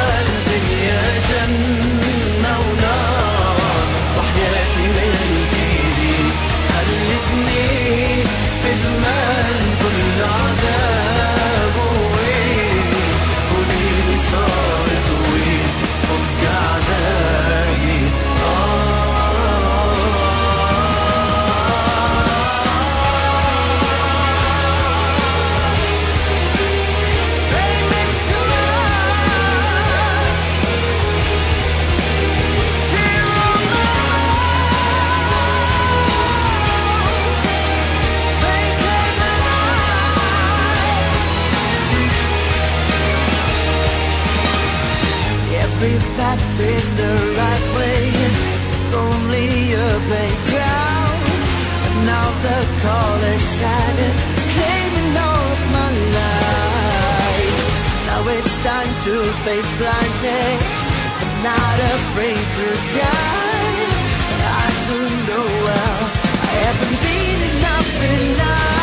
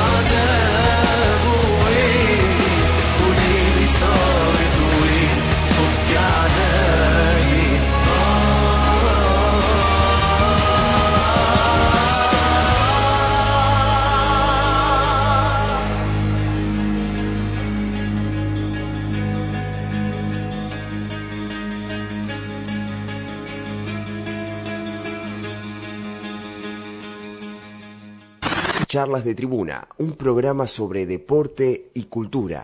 Лекции трибуны, программа по спорту и культуре.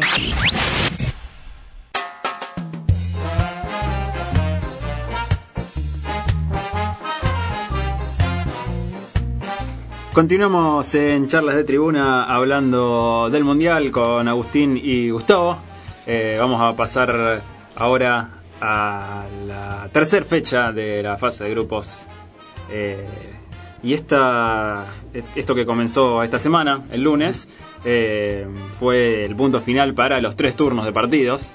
Eh, Sí, señor. había más partidos, había cuatro, pero eh, al ser la definición se jugaban eh, los que los de cada grupo se jugaban en simultáneo, así que no podíamos ver más tres partidos por día, por lo menos en vivo. Claro, pero ¿no? todavía, todavía hay unas cuantas cosas eh, para ver.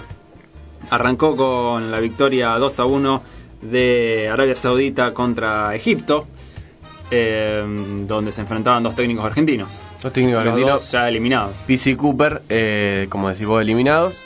Al Faraj y Al Dausari para Arabia Saudita y Salah, que Agustino tiene una gran opinión sobre este muchacho, ahora lo va a decir, eh, descontaba para Egipto. Una farsa, Salah. Se fue, se fue, este también. se fue la, se fue llorando tirado de la final de la Champions contra el Real Madrid para jugar el Mundial y se va en primera ronda. Vamos, muchachos, ¿qué? Te ganó Arabia Saudita, hermano. Yo no lo vi jugar a Salah. A mí me dijeron que es eh, eh, juega en Liverpool, ¿puede ser? No, no, gran jugador, mucha técnica, pero Ah, sí. Ah, no, no, no, no, bueno. Bueno, y sí, ¿qué crees? Egipto. Viene decime de- dos de- dos más de desde Egipto. el pecho. No es Cristiano bueno. Ronaldo, no es Cristiano Ronaldo. Cristiano Ronaldo sí se puede cargar Claro. una selección al hombro, Sí. pero Salah me parece que todavía no hay dos Cristiano Ronaldo. Y no. no, menos mal, ¿te imaginas? Sí, sería más mejor el fútbol. ¿Cuánto juegan yo? Ah, vos, vos lo querés, vos lo querés a Cristiano. Ah, bueno, uff, bueno, listo. Sí, sí, lo querés más a Cristiano que a Messi, me No, parece. no me Epa, No, epa, no, no, epa. no, no, no, pará, pará. El Azaro Rosarino lo, lo han bautizado. Y debe ser de central entonces. Le, le quiero mandar un, un, un saludo, no, porque es demasiado cariño. Un reconocimiento a Luis que me dice tantas cosas lindas por WhatsApp. Un reconocimiento. Hashtag. Suena a Hashtag- algo, algo del Consejo Deliberante. Chau, Luis. reconocimiento. Sí, no. Es como. Es demasiado. Te reconozco. Mm. Che, estuvo bueno el partido, ¿no? Entonces. Sí, eh, yo creo que eh, nadie, na- nadie esperaba demasiado de, de Egipto, pero todos pensamos que por lo menos le iban a dar a Arabia Saudita, cosa que no fue así. Pisi eh, sigue en Ganó el cargo. partido. Sí, pero sigue en el cargo y Cooper eh, no. A Cooper Sí. lo, lo, lo invitaron a salir y Pisi sigue en el cargo de Arabia que agarró después de este, nada, después de quedar afuera con Chile. Sí, sí. ¡Ah! Tiene un gran laburo por delante, Pizzi, ¿no? Para sacar adelante esta selección. Veremos cuánto dura. Bausa duró muy poco Sí. tiempo. Lo terminó clasificando Arabia y bueno. Como dijimos, todo equipo que larga Bausa lo agarra Pizzi, entonces así fue. Deben tener algún arreglo. Eh, Seguramente, el mismo representante. el mismo representante o algo, porque siempre pasa lo mismo. No creo, chico. Eh, Wow. Pero bueno, le terminó la participación con una victoria finalmente. Y ahora vamos al partido de Uruguay, Nico. Así es, este, en este partido jugaban los dos eh, equipos clasificados del grupo A. Impecable Uruguay. impecable. eh, y ganó Uruguay por 3 a 0, quedándose con el primer puesto del grupo A. Así de Nico, con goles de Suárez, Cherisev, Cherisev eh, y Cavani. Eh, los goles para, para Uruguay. Smolnikov, el gol para Rusia, 3 a La 0. expul- expulsado Eh, la expu- Rusia. Perdón, la expulsión para no Rusia. no hizo gol de- No hizo gol. 3 a del 0, equipo pero ruso. hizo un gol No igual. se lo cobraron, no se lo cobraron. Se lo cobraron. No, 3 a 0 entonces la victoria contundente de Uruguay ante el anfitrión y Uruguay 3 de 3. Así es, bien. eh, creo que es la primera vez que, lo, que logra ganar los tres en fase de grupos, si no me equivoco, Uruguay. Creo que sí, eso habían dicho y cero gol, cero gol en contra. También es, es importante. Y también es una carga, Sí. porque y encima te toca Portugal en la próxima ronda, así que me parece que igual Uruguay es es uno de esos equipos que vos decís, sí, Uruguay tiene pinta, tiene Sí. pinta de candidato y podría y pero bueno, va a perder. Es bravo, es bravo. Queda fuera con Portugal, pero bueno, no importa. Guerra y corazón, Uruguay, siempre. Siempre, siempre. Pero esta vez, no sé, eh, hay un par de pibes de la, de la nueva camada que, que, que capaz que Sí. se quieren sacar ese estigma de encima. Y me parece que mezclado con Cavani, que ya viene, eh, curtido, eh, y bueno, y el, Suárez, y el, y el ¿no? animalito este de Suárez, me parece que por eso es que pasaron la primera ronda bien, casi Bueno. caminando, y bueno, quedan afuera ahora con Sí, Portugal. los dos partidos anteriores eh, le costó bastante en realidad. Sí, sí, Eh, sí. lo Pero es lo que decía final. Agustín, el garra y corazón y nada más. O sea, poco fútbol, con Rusia, Rusia también. Entonces Ujú. se- nos pensamos que se iban a comer a todos los pibes crudos. Y nada, terminó siendo un- una niña. Bien desde la defensa, muy bien desde la defensa. Tiene, sí, grandes, grandes defensores. Es la defensa del Atlético de Madrid. Claro. Godín Claro. y Jiménez. Claro. O sea que están aceitados, se conocen. Siempre Uruguay es reconocido por ser más defensa que ataque. Así Sí, sí. que Pero tiene no, esos- no esos está fuera de la normalidad. Tiene ese toque de fútbol, de buen fútbol también. Eso Obvio, obvio, buen porque tiene fútbol. jugadores de- con calidad. Con calidad. Pero siempre Uruguay se lo arma de atrás para adelante. Sí, sí, sí. De, bueno, de, de todas maneras, creo que el partido con Portugal va a ser una prueba para Uruguay Sí. de fuego que va a, dem- a demostrar para qué está, ¿no? Si pasa, y si pasa Argentina, eh, se verían las caras, lo mismo que bueno con Portugal. Yo estimo igual, eh, me adelanto un poco, eh, un, un enfrentamiento entre Messi y Ronaldo, me parece, en los cuartos de final. No, no estimen. Ustedes, ustedes son los dueños programa, no estimen. No hagan, ustedes después siguen. Nosotros podemos decir todas las... Ustedes no, chicos. Dale. Eh, Los estoy hablando- cuidando. No- nos bancamos, nos bancamos el, el archivo. Nadie resiste un Sí. archivo. Hablando de Portugal, eh, ese mismo día se definió el grupo B, que tuvo una definición bastante eh, dura, eh, porque hubo dos empates. Uno fue Irán 1, Portugal 1. Qué equipazo Irán, qué buen equipo. Difícil, digo, Sí, ¿no? Para- Ok, pasamos de Kiki Paso a difícil en nada. Tres milésimas de segundo. Difícil, bueno. Francisco Covelli con ustedes. una, una piedra realmente importante para tanto para Portugal como para España, ¿no? No les fue fácil a ninguno de los dos enfrentar a Irán. Eh, finalmente, bueno, pasaron los dos que, Que tenían que pasar. sí, que, que se esperaba que pasen. Eh, el 1 a 1 entonces entre Irán y Portugal. En esta vez el gol de Portugal lo hizo Cuaresma, Nico, no fue de, de Cristiano. Golazo. Un golazo. Sí, un golazo de Cuaresma. Realmente sí. Eh, no sé cómo, cómo ven a la selección de Portugal de acá a lo que viene. Portugal pudo haber quedado afuera también. Irán erró un mano a mano a los 93 minutos, creo, Sí, 94. claro. Última jugada que pegó en el costado del arco, que si hacía ese gol quedaba fuera Portugal. Así que está complicado. Yo creo que es Cristiano más 10 porque no- Sí. no tiene. sí, sí, sí, totalmente. No, no, eso no se discute. Un equipo bien plantado a Portugal le pinta la cara. Bueno, Irán. este, Estuvo cerca. Estuvo cerca. Ujú. Ansarifar, el gol, Sí, el gol de, el gol de Irán. de Irán de penal. Eh, y en el otro partido, eh, España 2, eh, Marruecos 2. Yo esperaba más de Marruecos. No sé por qué, pero. Le tenía fe. a Sí, Marruecos. sí, sí, porque. sí, de esa parte africana, como que siempre son los que. Nigeria o Marruecos siempre se destacan. Sí. Y la verdad que esta selección de Marruecos bastante que, que desear dejó. Pero se la complicó a España también. Sí, totalmente. Bueno, pero España viene complicado ya de por sí. Sí, bueno. Porque, Pero- porque lo, lo habrán comentado ustedes la semana pasada, chicos. O sea, esto de quedarte sin técnico, una paparruchada y todo eso, Claro. hace ruido, tiene que hacer ruido. Sí, En- sí, en, la cabeza de los jugadores, por más que vengan jugando hace un montón, tiene que hacer Sí, ruido. sí. Sí, sí, sí. Más un técnico que estaba afianzado, digamos, en la, en Bueno, la pero le había hecho un partidazo a Portugal. Claro, pero, pero pensá que volvemos a lo de recién. Portugal es cristiano. Entonces Sí, sí, le hizo un partidazo a. Cristiano, que le hizo tres goles. España termina sí. pasando con dos empates. Dos Así empates es. y una victoria. eh, lo mismo que Portugal. Eh, los goles de España en este partido, Isco y Aspas. eh, y para Marruecos convirtieron Boutaib y Ian Nesri o algo así. Sí, sí, es Nesiri. ese. Pasamos, Nico, ese. al siguiente al siguiente partido, ¿no? Eh, los partidos de el martes, eh, Perú 2, eh, Australia 0. Por suerte Perú se pudo despedir con una victoria. Carrillo y Pablo Guerrero los goles para otro técnico argentino, también una selección que la dirige Gareca. eh, y bueno, sí, finalmente se despidió, pero con una victoria. Eh, buen partido de, de Perú. Así Pablo. Guerrero, perdón, una de color, se transformó en el tercer jugador más con más edad en hacer un gol en un mundial eh, Mirá. equipo sudamericano. Ahí va. El primero es el uruguayo que siempre me olvido el nombre, el del maracanazo. Eh, Eh, Audulio Varela. Audulio Varela. Audulio Varela. Después Martín Palermo, que siempre está Palermo. y después viene Pablo Guerrero. Siempre el argentino también, ¿viste? Siempre hay uno, siempre sí. hay uno, sí, sí, sí. Y Palermo es. El Palermo, el famoso gol a Grecia. Sí, sí. Que hizo un gol en un mundial antes que Messi, me acuerdo que lo cargaban mucho. por eso. Bueno, Perú, una pena que haya pasado como pasó el, el- el Mundial. La verdad que el- de haber tenido mejor suerte en el primer partido, creo que creo que estaríamos hablando de Perú en segunda fase. Sí. Eh, pero bueno, eh, nada, perdió. Igual, un, un- Perdió, perdió, y se tuvieron que volver. Y sí. ¿Qué va a ser? Sí, un- una lástima lo de Perú, pero bueno, Flojo igual, pero. sí, muy más. Sí, sí, sí, pero yo creo que, eh, bueno, hay algo que caracteriza este mundial, me parece que es la cabeza, la psicología. Yo creo que eh, es muy importante, más allá de que se emparejó todo, que son partidos raros, el mundial es raro, suma mucho la cabeza, suma muchísimo la cabeza. El partido de, de Messi con, con Croacia es inobjetable que después del gol de Croacia, del primero, se, o sea, chavo, el chabón dijo, ya está, ya fue. Sí. Sí, sí, lo mismo con Islandia después del penal, que guerra, no. Sí, sí, sí. ta- bueno, Chau. Tal vez el loco tiene en la cabeza que la mujer, que un montón de quilombos, o sea, no está al 100 con la cabeza. Sí, encima sí. de San Paoli, que es un, no sé, es buen técnico, pero si el chabón, como dijeron todo el mundo, le, le grita a un jugador de Croacia, ¡eh, cagón! Ya está, o sea, Sí, vos sí, tenés sí. que ser técnico, media onda. Tiene que, que guardar. Entonces-. Yo creo que la cabeza, el que esté mejor eh, psicológicamente, va, va a ser el campeón del mundo.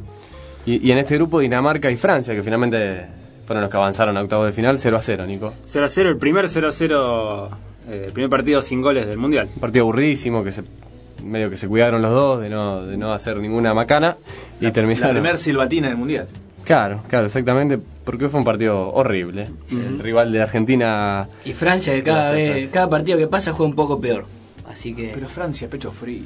Francia, pecho frío. Mal, ¿ves? Pecho frío mal. Francia, pecho frío mal. Sí, sí, sí, solo, bueno, salió campeón en su, en su país, Francia, y, y después, eh, bueno, siguiendo con esta, con esta eh, estadística de que el campeón queda fuera del siguiente mundial, Francia fue el que inauguró esto en, Sí. en los últimos mundiales, salió campeón en el 98 y en el 2002, junto con Argentina, que también era candidato en el 2002, eh, quedaron afuera en primera fase. Y ahora lo tenemos de rival Nico en octavos de final el próximo sábado. ¿Por qué? Porque ganamos ese mismo día nuestro partido contra Nigeria eh, 2 a 1. Sí, en simultáneo se jugaron los partidos Islandia-Croacia. Croacia finalmente ganó 2 a 1. Eh, también sobre el final lo ganó, lo ganó Croacia. Y Argentina a los 86 minutos con ese gol de rojo. Primero Messi había abierto el marcador. Lo terminó ganando, lo sufrió muchísimo Argentina, me parece. Eh, lo mereció igual. Sí. Tuvo el primer tiempo fue un, un primer tiempo donde Argentina jugó bien. Le hizo muy bien, eh, a mi entender, la inclusión de Vanega. Sí. Eh, sobre todo a Messi, ¿no? Un compañero de, de juego para Messi que encima le mete un bochazo en el primer gol que, que no cualquiera se lo, se lo mete, ¿no? No sé cómo vieron a la selección, muchachos. Es que es lo que estaba buscando Argentina, un, un socio para Messi. Está bien, no todo gira en torno a Messi, pero en la actualidad pareciera que sí. Y mientras más socio tenga, mejor va a ser. Por ejemplo, uno Vanega, aparte que vienen jugando hace mucho y se entienden. Sí. Y aparte, bueno, en, un- en una situación determinante como esta, que era ganar o quedar afuera, Ajá. había que jugar un poco a eso y me parece que, que salió bastante bien el planteo de Argentina. Eh, medio que flaqueó cuando, cuando empató Nigeria. Todos nos vimos bastante afuera en ese momento, pero bueno, al final eh, logró el triunfo. ¿Cómo lo viste? Igual, Gustavo? sí, estaba pensando que todos los que más o menos entendemos el fútbol, nos gusta y somos así pasionales y toda esta cuestión muy argenta, muy bananera, eh, sí o sí terminamos pensando en lo mismo. O sea, terminás pensando en que la dirigencia, en que los popes de la AFA, que es todo un mamarracho. Está bien que uno toca de oído porque no sabe puntualmente cómo son las cosas. Eh, me llamó Porque no se dice mucho tampoco, ¿no? Está Claro, muy pero oscuro. me, me llamó mucho la atención el entretiempo, por ejemplo, que estaba Messi rodeado de todos los jugadores haciendo una arenga, charla, lo que fuera. Eso yo no lo he visto antes. A mí también me sorprendió eso. Yo, no lo he visto. Entonces eso quiere decir que adentro, Es otra actitud la que. que adentro debe ser otro mundo. ¿Me entendés? Entonces todos te dicen, sí, no sabes cómo lloró Messi cuando erró el penal, no sabes cómo lloró. Está bien, perfecto. Eh, ¿Por qué no te creo? ¿Por qué no les creo? ¿Qué onda? O sea, ¿les creemos más a los periodistas que nos cuentan? O sea, Sí, sí, le todo- tenemos más confianza a Arevalo, por ejemplo, que a, que a, que a los Claro. propios compañeros. No sé, no, no lo entiendo. No... todo lo que pasó en esta semana, ¿no? Del jueves Todo. pasado hasta, Por eso, hasta ahora, o sea. se dijeron un montón de cosas que muchas, la mayoría fueron desmentidas, como la pelea entre Mascherano y Pavón, que se habían agarrado a piña. Finalmente hay un video que eh, la familia de Pavón visita la concentración, el hermano de Pavón se saca una foto con Mascherano y bromean sobre eso. Eh, Pavón le dice a Mascherano, dicen que nos cagamos a trompadas, están diciendo. Eh, eso fue un rumor que, bueno, eh, quiso correr Caruso Lombardi. Sí. Otro, Hay mucha basura nefasto. Hay, mu- hay muchos intereses que uno Sí. desconoce, obviamente, pero Sí. bueno. Y yendo al partido en sí, el primer tiempo me gustó bastante de, de- de Argentina, o sea, justamente por esto, porque eh, dásela toda a Messi, to- todas a Messi, todas a Messi, está buenísimo todas a Messi, pero, o sea, me encantaría ver al- a Lo Celso, por ejemplo. Me encantaría también, lo ver a Lo Celso. Me Sí. encantaría ver a ju- jugar a Lo Celso ahí. Este, no sé tanto de Dybala porque es como que ya se quemó Dybala, una pena enorme, pero bueno, eh, Vanega, como decía, como decían a- acá en la mesa, fue un buen socio en ese primer tiempo. Después el segundo tiempo, Sí, no sí. sé, este, lo que decía yo antes, la cabeza, capaz que pensar en Sí. eh, nada. Y, El cansancio, el gol Todo, rápido todo. de Nigeria. y terminamos clasificando como nos encanta a nosotros. Siempre. Faltaba que lloviera, Sí. faltaba la lluvia, Sí. sinceramente, y nada. Y todos con gritando. rojo que da suerte, ¿no? Siempre. Sí. Eh, Sí. Rojo que muestra jerarquía y actitud, sobre todo para estos partidos, porque el primer partido con Islandia, Rojo fue un desastre. Y en los partidos determinantes donde le hace falta a la Argentina, Rojo está. Eso es muy raro. Muy raro. Sin ponerme en hincha, ¿qué piensan de Tagliafico? A futuro. Yo lo vi muy Me bien a Tagliafico bien, y con, con una gran actitud también, ¿no es cierto? Yo Haciéndose que cargo lo de... veo, lo veo futuro, Sí. no sé si capitán, pero de esos que vos decís, Sí, sí. este tiene que estar. Mucha Una grata sorpresa. Sí, sí. Una grata sorpresa. A mí lo que me parece que está flojo, pero no tiene eh, reemplazo y por ser una figura que no, no puede salir, es Mascherano. Me parece que no está teniendo un Y buen es lo que mundial. se habla siempre. Eh, Mascherano. llega, llega muchas veces tarde, erró muchos pases, cometió eh, la infracción de- del penal el- este, en este último partido. Todos lo defienden porque Sí. pone huevo y demás, que obviamente Suma. eh, suma. Sí, sí. Es, Es- es el una- último caudillo, es eh. un, Es es un líder del equipo. Es, es un jugador eh, importante en ese aspecto, pero me parece que está- no está teniendo un buen mundo. Sí, creo que igual está jugando sus últimas fichas ya Sí, en, en la sí, selección, él- claramente. Él mismo, él mismo lo a dijo. la última batalla. Y igualmente creo que sigue siendo importante y relevante En el- dentro del equipo de Argentina porque no hay otro que pueda ocupar ese Pero puesto. pero eso es lo que decía pero- Nico, es que no, Sí. es como que Claro. no hay un recambio. No, no hay un recambio. Bueno, las juveniles. No hay otro. Desde que Claro. fue que Peckerman de las juveniles, no, me parece está. que fue una, No, no. Un trabajo una que importante. un, un laburo que debería haber comenzado por lo menos desde que terminó el mundial de, Ascasíbar es de un Brasil, buen ¿no? 5. Ascasíbar es un buen 5. Claro. Que Ascasíbar iba a ir, a- pero la cabeza de San Paoli. eh. Sí, bueno, es muy joven, aparte Ascasíbar, este, Craneviter podría haber ido. A mí me pareció que Craneviter Pero de- sido es de una a segunda poco. opción de... Sí, totalmente. Hablando de proyectos, yo lo hubiese llevado, por lo menos, para que sienta lo que es un mundial, aunque Yo- no juegue. Este es un mundial de transición. Yo me creo que después de este mundial, sea cual fuera el resultado, creo que tienen que cambiar las cosas. Sí, sí, porque- no hay ninguna duda de eso. Porque ya está. Messi capaz que un mundial más se banca, pero Pero hasta ahí nomás, sí, pero sí, llegando. tiene que ser Sí. esta el, el- la bisagra. Sí, sí, ojalá que, ojalá que se dé. En el otro partido, que ya habíamos dicho que será también 2 a 1, eh, los goles lo hicieron para Croacia Badel y Perisic y para Islandia Sigurdsson. De penal. Así es, y eh, un resultado que también, bueno, terminó favoreciendo a la Argentina. Queda Croacia primero y Argentina segundo. eh, Sí, en señor. Esto que tiene Mundial, ¿no? Argentina perdiendo uno, ganando uno y empatando uno pasó. Este, lo mismo Alemania y no, terminó quedando afuera. Esta cosa que tienen los grupos y los mundiales y los momentos de cada equipo. Finalmente Argentina, lo volvemos a decir, va a jugar con Francia el sábado a las 11 de la mañana. Eh, El primer partido de octavos de final. Primer partido y bueno, y espera esa llave, espera rival en Uruguay-Portugal que van a jugar eh, a la una, me parece ese mismo, a las 13 o a las 15, no recuerdo.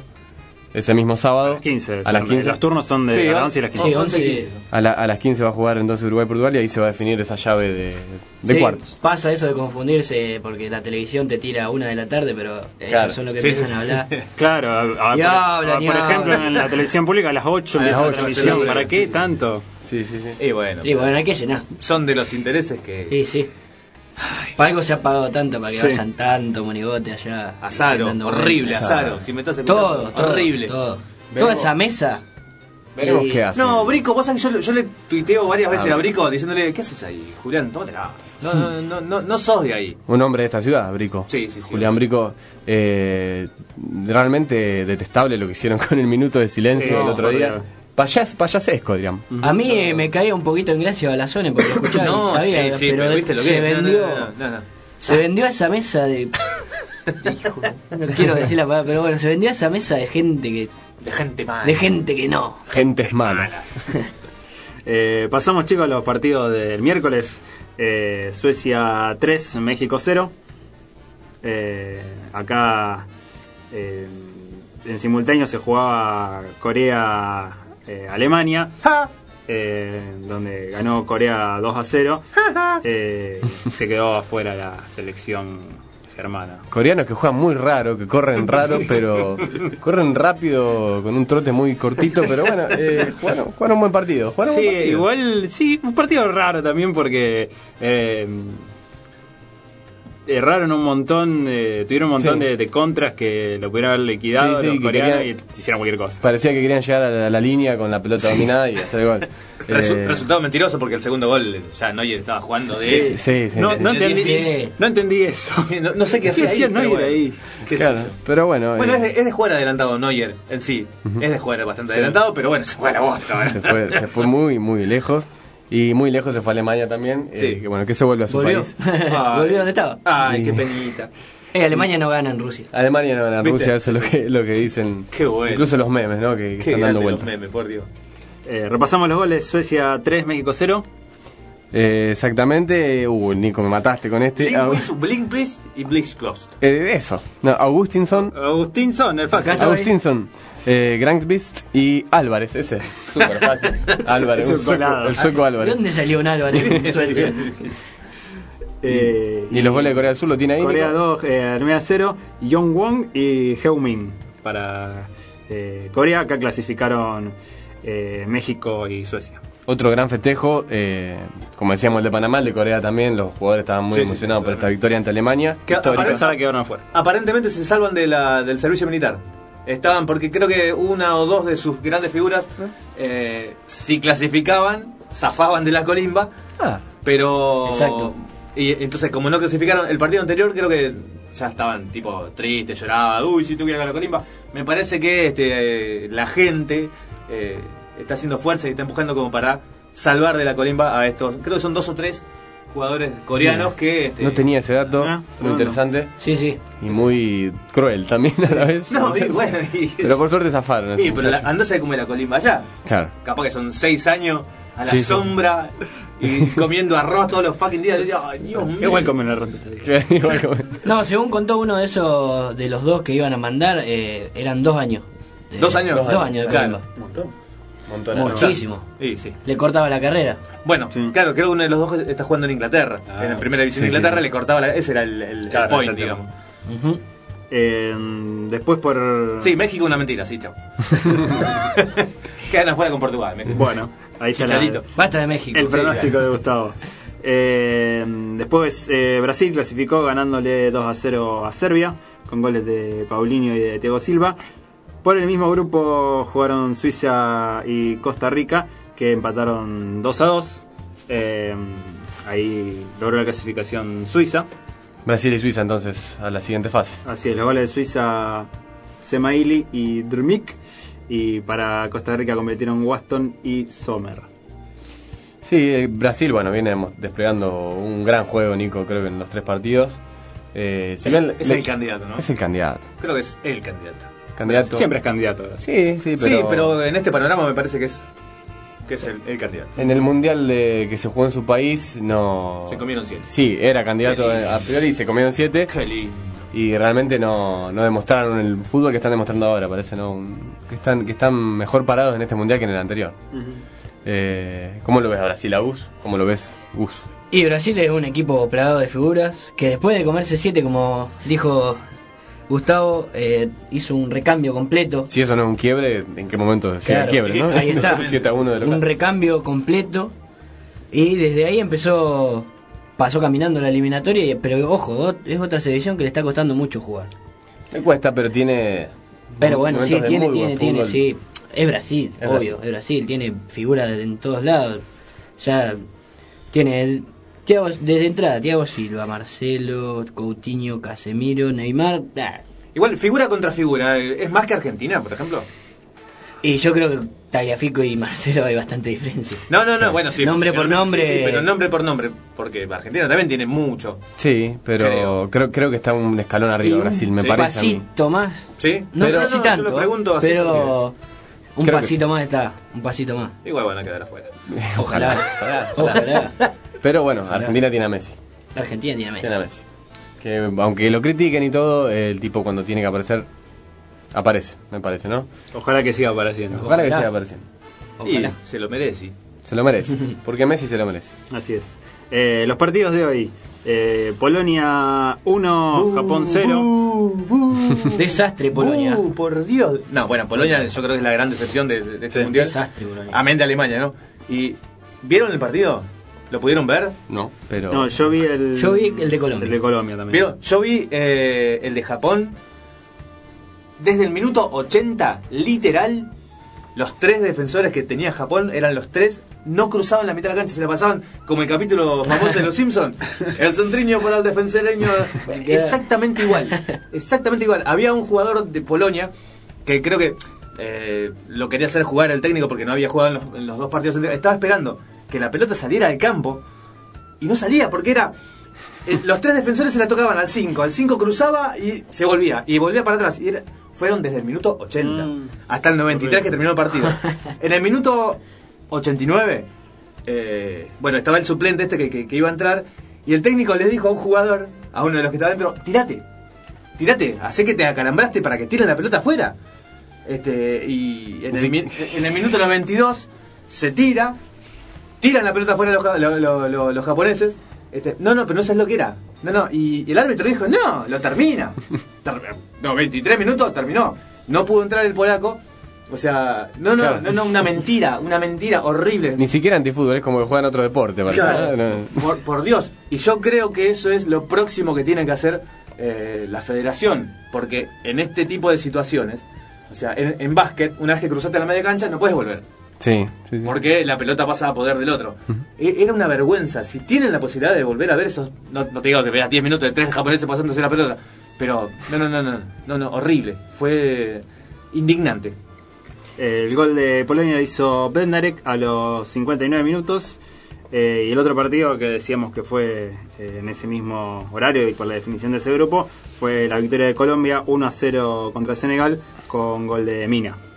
Sí, bueno, y Japón que termina, como decíamos, pasando por el fair play, ¿no, Nico? Por el fair play. Quedan Eh. con la misma cantidad de puntos eh, que Senegal. Y la misma diferencia de gol, entonces se definió eh, por las tarjetas, ¿no? Se definió porque seis se- contra cuatro, que si no me Exacto, equivoco. porque Senegal tenía dos tarjetas amarillas más que Japón. ¿Cómo, Una- cómo una- ven eso? ¿Cómo... Y es raro, pero no sé si qué otra manera puede haber de... Sorteo. Moneda. Sorteo. Sí, moneda. antes, antes era así. Por Dios, porque vos me decís, Japón Claro. pasó por fair play. Me estás jodiendo. Son 15 minutos Sí. de pasarse la, jugada- la, la pelota entre Claro. tres tipos. Claro. Pero Sí, sí. ni en el barrio. Y los polacos decían, ¿y estos pibes qué hacen? Y se movían, viste, iban para atrás de la pelota. Porque el polaco, ¿qué va a hacer? Voy a atacarte. ¿Para qué te voy a atacar? Si estoy ganando. Claro. Y aparte ya estaba afuera. Claro.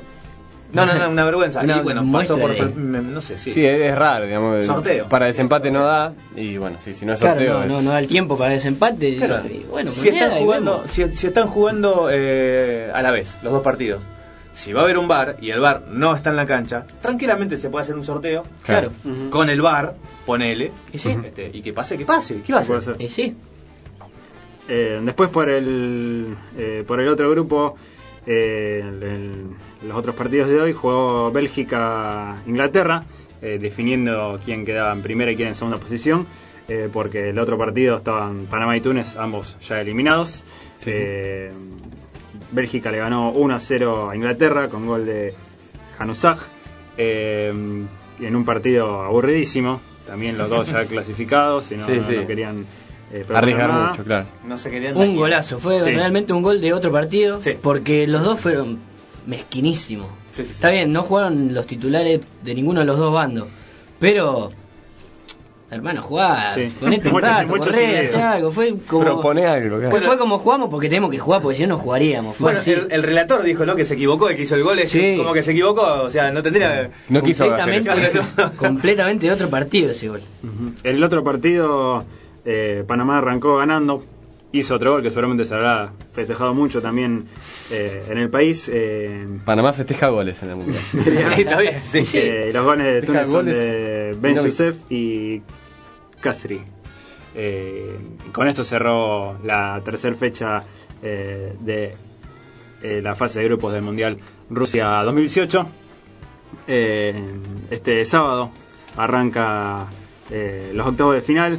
Eh, los cruces son Uruguay-Portugal, Francia-Argentina, Brasil-México, Bélgica-Japón, España-Rusia, Croacia-Dinamarca, Suecia-Suiza y Colombia-Inglaterra. Entre el sábado y el martes se van a estar jugando todos este estos partidos. Esperemos que Argentina eh, pueda avanzar. Tenemos eh, algo positivo. Que el equipo que nos eliminó en los últimos 45 mundiales ya se quedó afuera. Ya se quedó afuera. Y para despedirlo, vamos a escuchar un tema de Rammstein.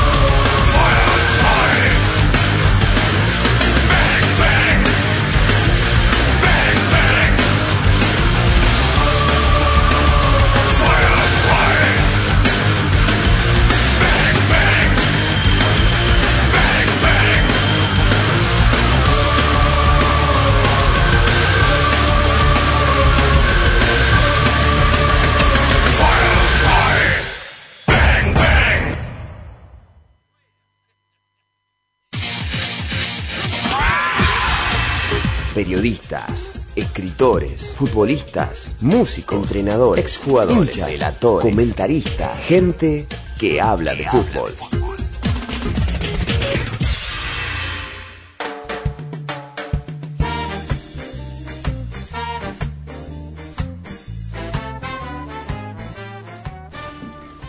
Estamos ya llegando al final Sí. del episodio 4, Cuatro. de la temporada mitad de camino 5 de charlas de tribuna, estos especiales del mundial que estamos haciendo aquí eh, en Underbox. Eh, vamos a, a cerrar el programa de hoy eh, Sí. agradeciéndole a los chicos por haber venido, eh, por haberse copado a comentar. eh, Acompañarnos en este programa, Nico. Así es, y obviamente eh, le damos un espacio para que ellos recomienden sus eh, programas y lo que andan haciendo, donde los pueden escuchar eh, y demás. Eh, primero, usted, Gustavo. Ok, ¿dónde- dónde bueno. lo podemos ¿Por, edad? Entonces, voy yo.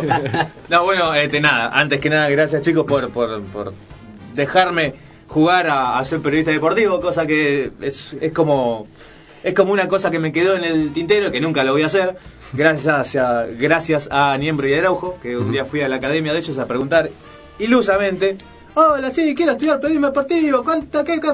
Y me dijeron una cifra totalmente Fortuna. exorbitante que salí totalmente deprimido yo vivía en Buenos Aires, capital, caminé por lo menos tres horas hasta llegar a mi casa totalmente deprimido y desahuciado Oh. porque dije, Bueno, Niembro con lo que se robó te puede quizá dar una oportunidad, ¿ó? bien, otro Una más. parte. ¿Dónde está Niembro? Shakiri y Ni- eh, Niembro están tra- trabajando para la televisión de Colombia, creo. Sí, sí, pero hace informes para Infobae también. Niembro Sí, está- una cosa rara. Medio rara. Bueno, a- amén de eso, bueno, este, yo hago un programa de, mm, de rock, difundo rock, eh, independiente en su gran mayoría. Me pueden escuchar los martes de 20 a 22 en la wabradio.com. El programa se llama Lima de Radio. Bueno, me pueden ubicar, bueno, de hecho he transmitido recién un rato en la fanpage de Lima de Radio, así que busquen en Facebook Lima de Radio y ahí estoy. Está mi programa en realidad. Está este proyecto que, bueno, vos hace rato ya igual que venís. con es la tercera temporada de Es- Lima de Radio. Lima de Radio y ya venías de, No, yo de vengo otros haciendo radio, proyectos. sí, muchos. Con el rock, siempre vinculado. Ustedes eran jóvenes cuando, cuando los vi la primera vez Cuando, haciendo radio. así cuando que- te operábamos aquel. Miércoles Así de rock. que estoy, sí, sí, hace como 10 años estoy haciendo radio Sí, acá en sí. Rosario. Eh, y nada, ahora hace 3 años estoy con este, con este proyecto en solitario, por así decirlo. Claro. Y nada, este, por ahora va bien. Como, Bien. como, como todo, todo lo que es radio independiente, eh, ustedes bien lo saben, es costoso. No a nivel monetario por ahí, pero sí este, eh, a nivel Laburo. laburo. Es bastante, bastante duro. Así que bueno, gracias Lo chicos. recomendamos entonces. Así es, Lima de Radio, Así el es. programa de Gustavo.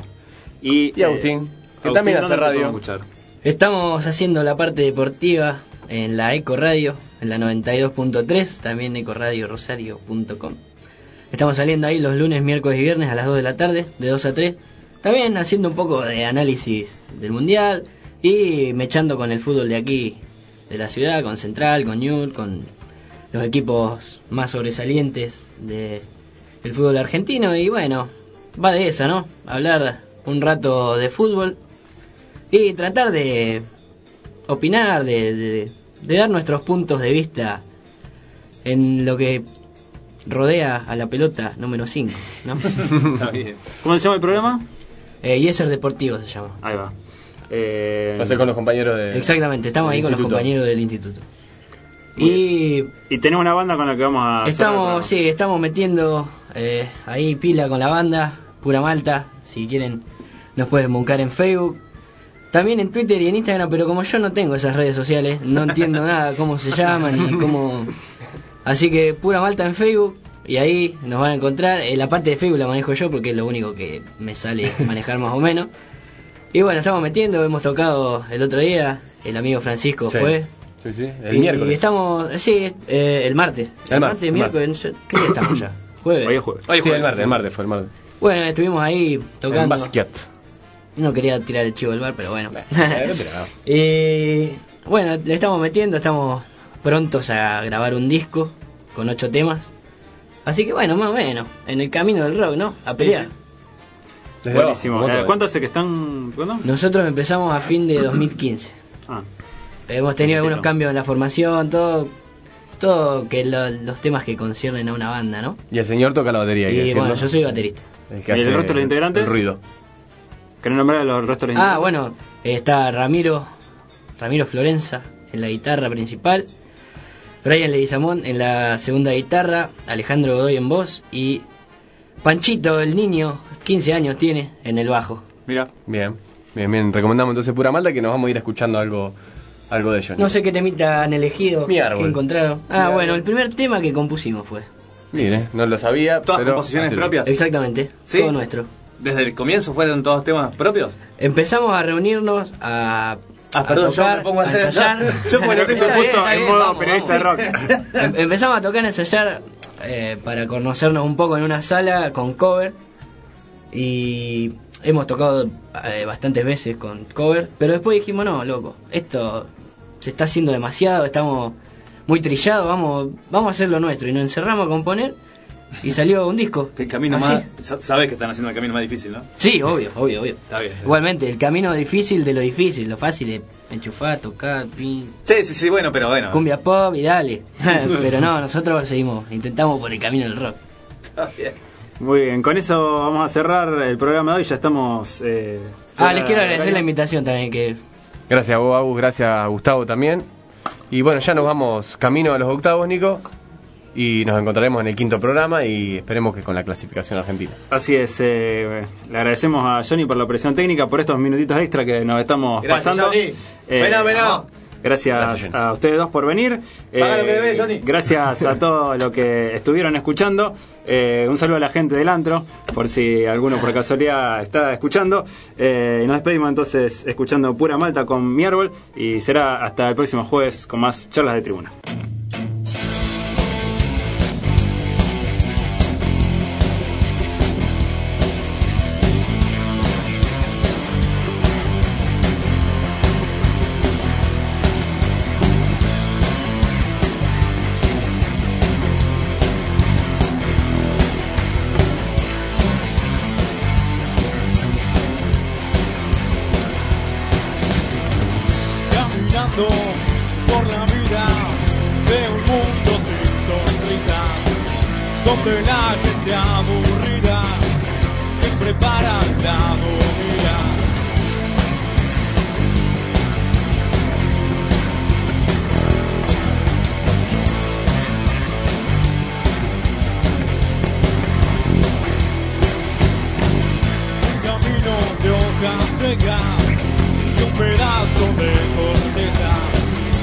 Dejándome un rastro donde solo hubo tierra porque en esta vida ya no hay más remedio.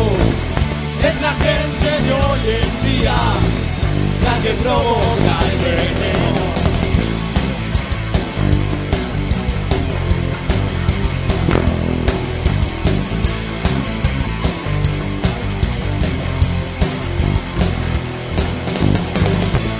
estoy con mis anhelos que se van haciendo historia, que salen de mi galera como ramas de mi memoria. Me resguardo en mi pensar, mil raíces empiezo a echar, mis sueños se hacen frutos, aquí me quiero quedar, porque esta vida ya no hay la gente de hoy en día la que provoca el veneno. Qué gran paradoja ser acero que uno forja. Se me marchitan mis flores, el veneno madera floja.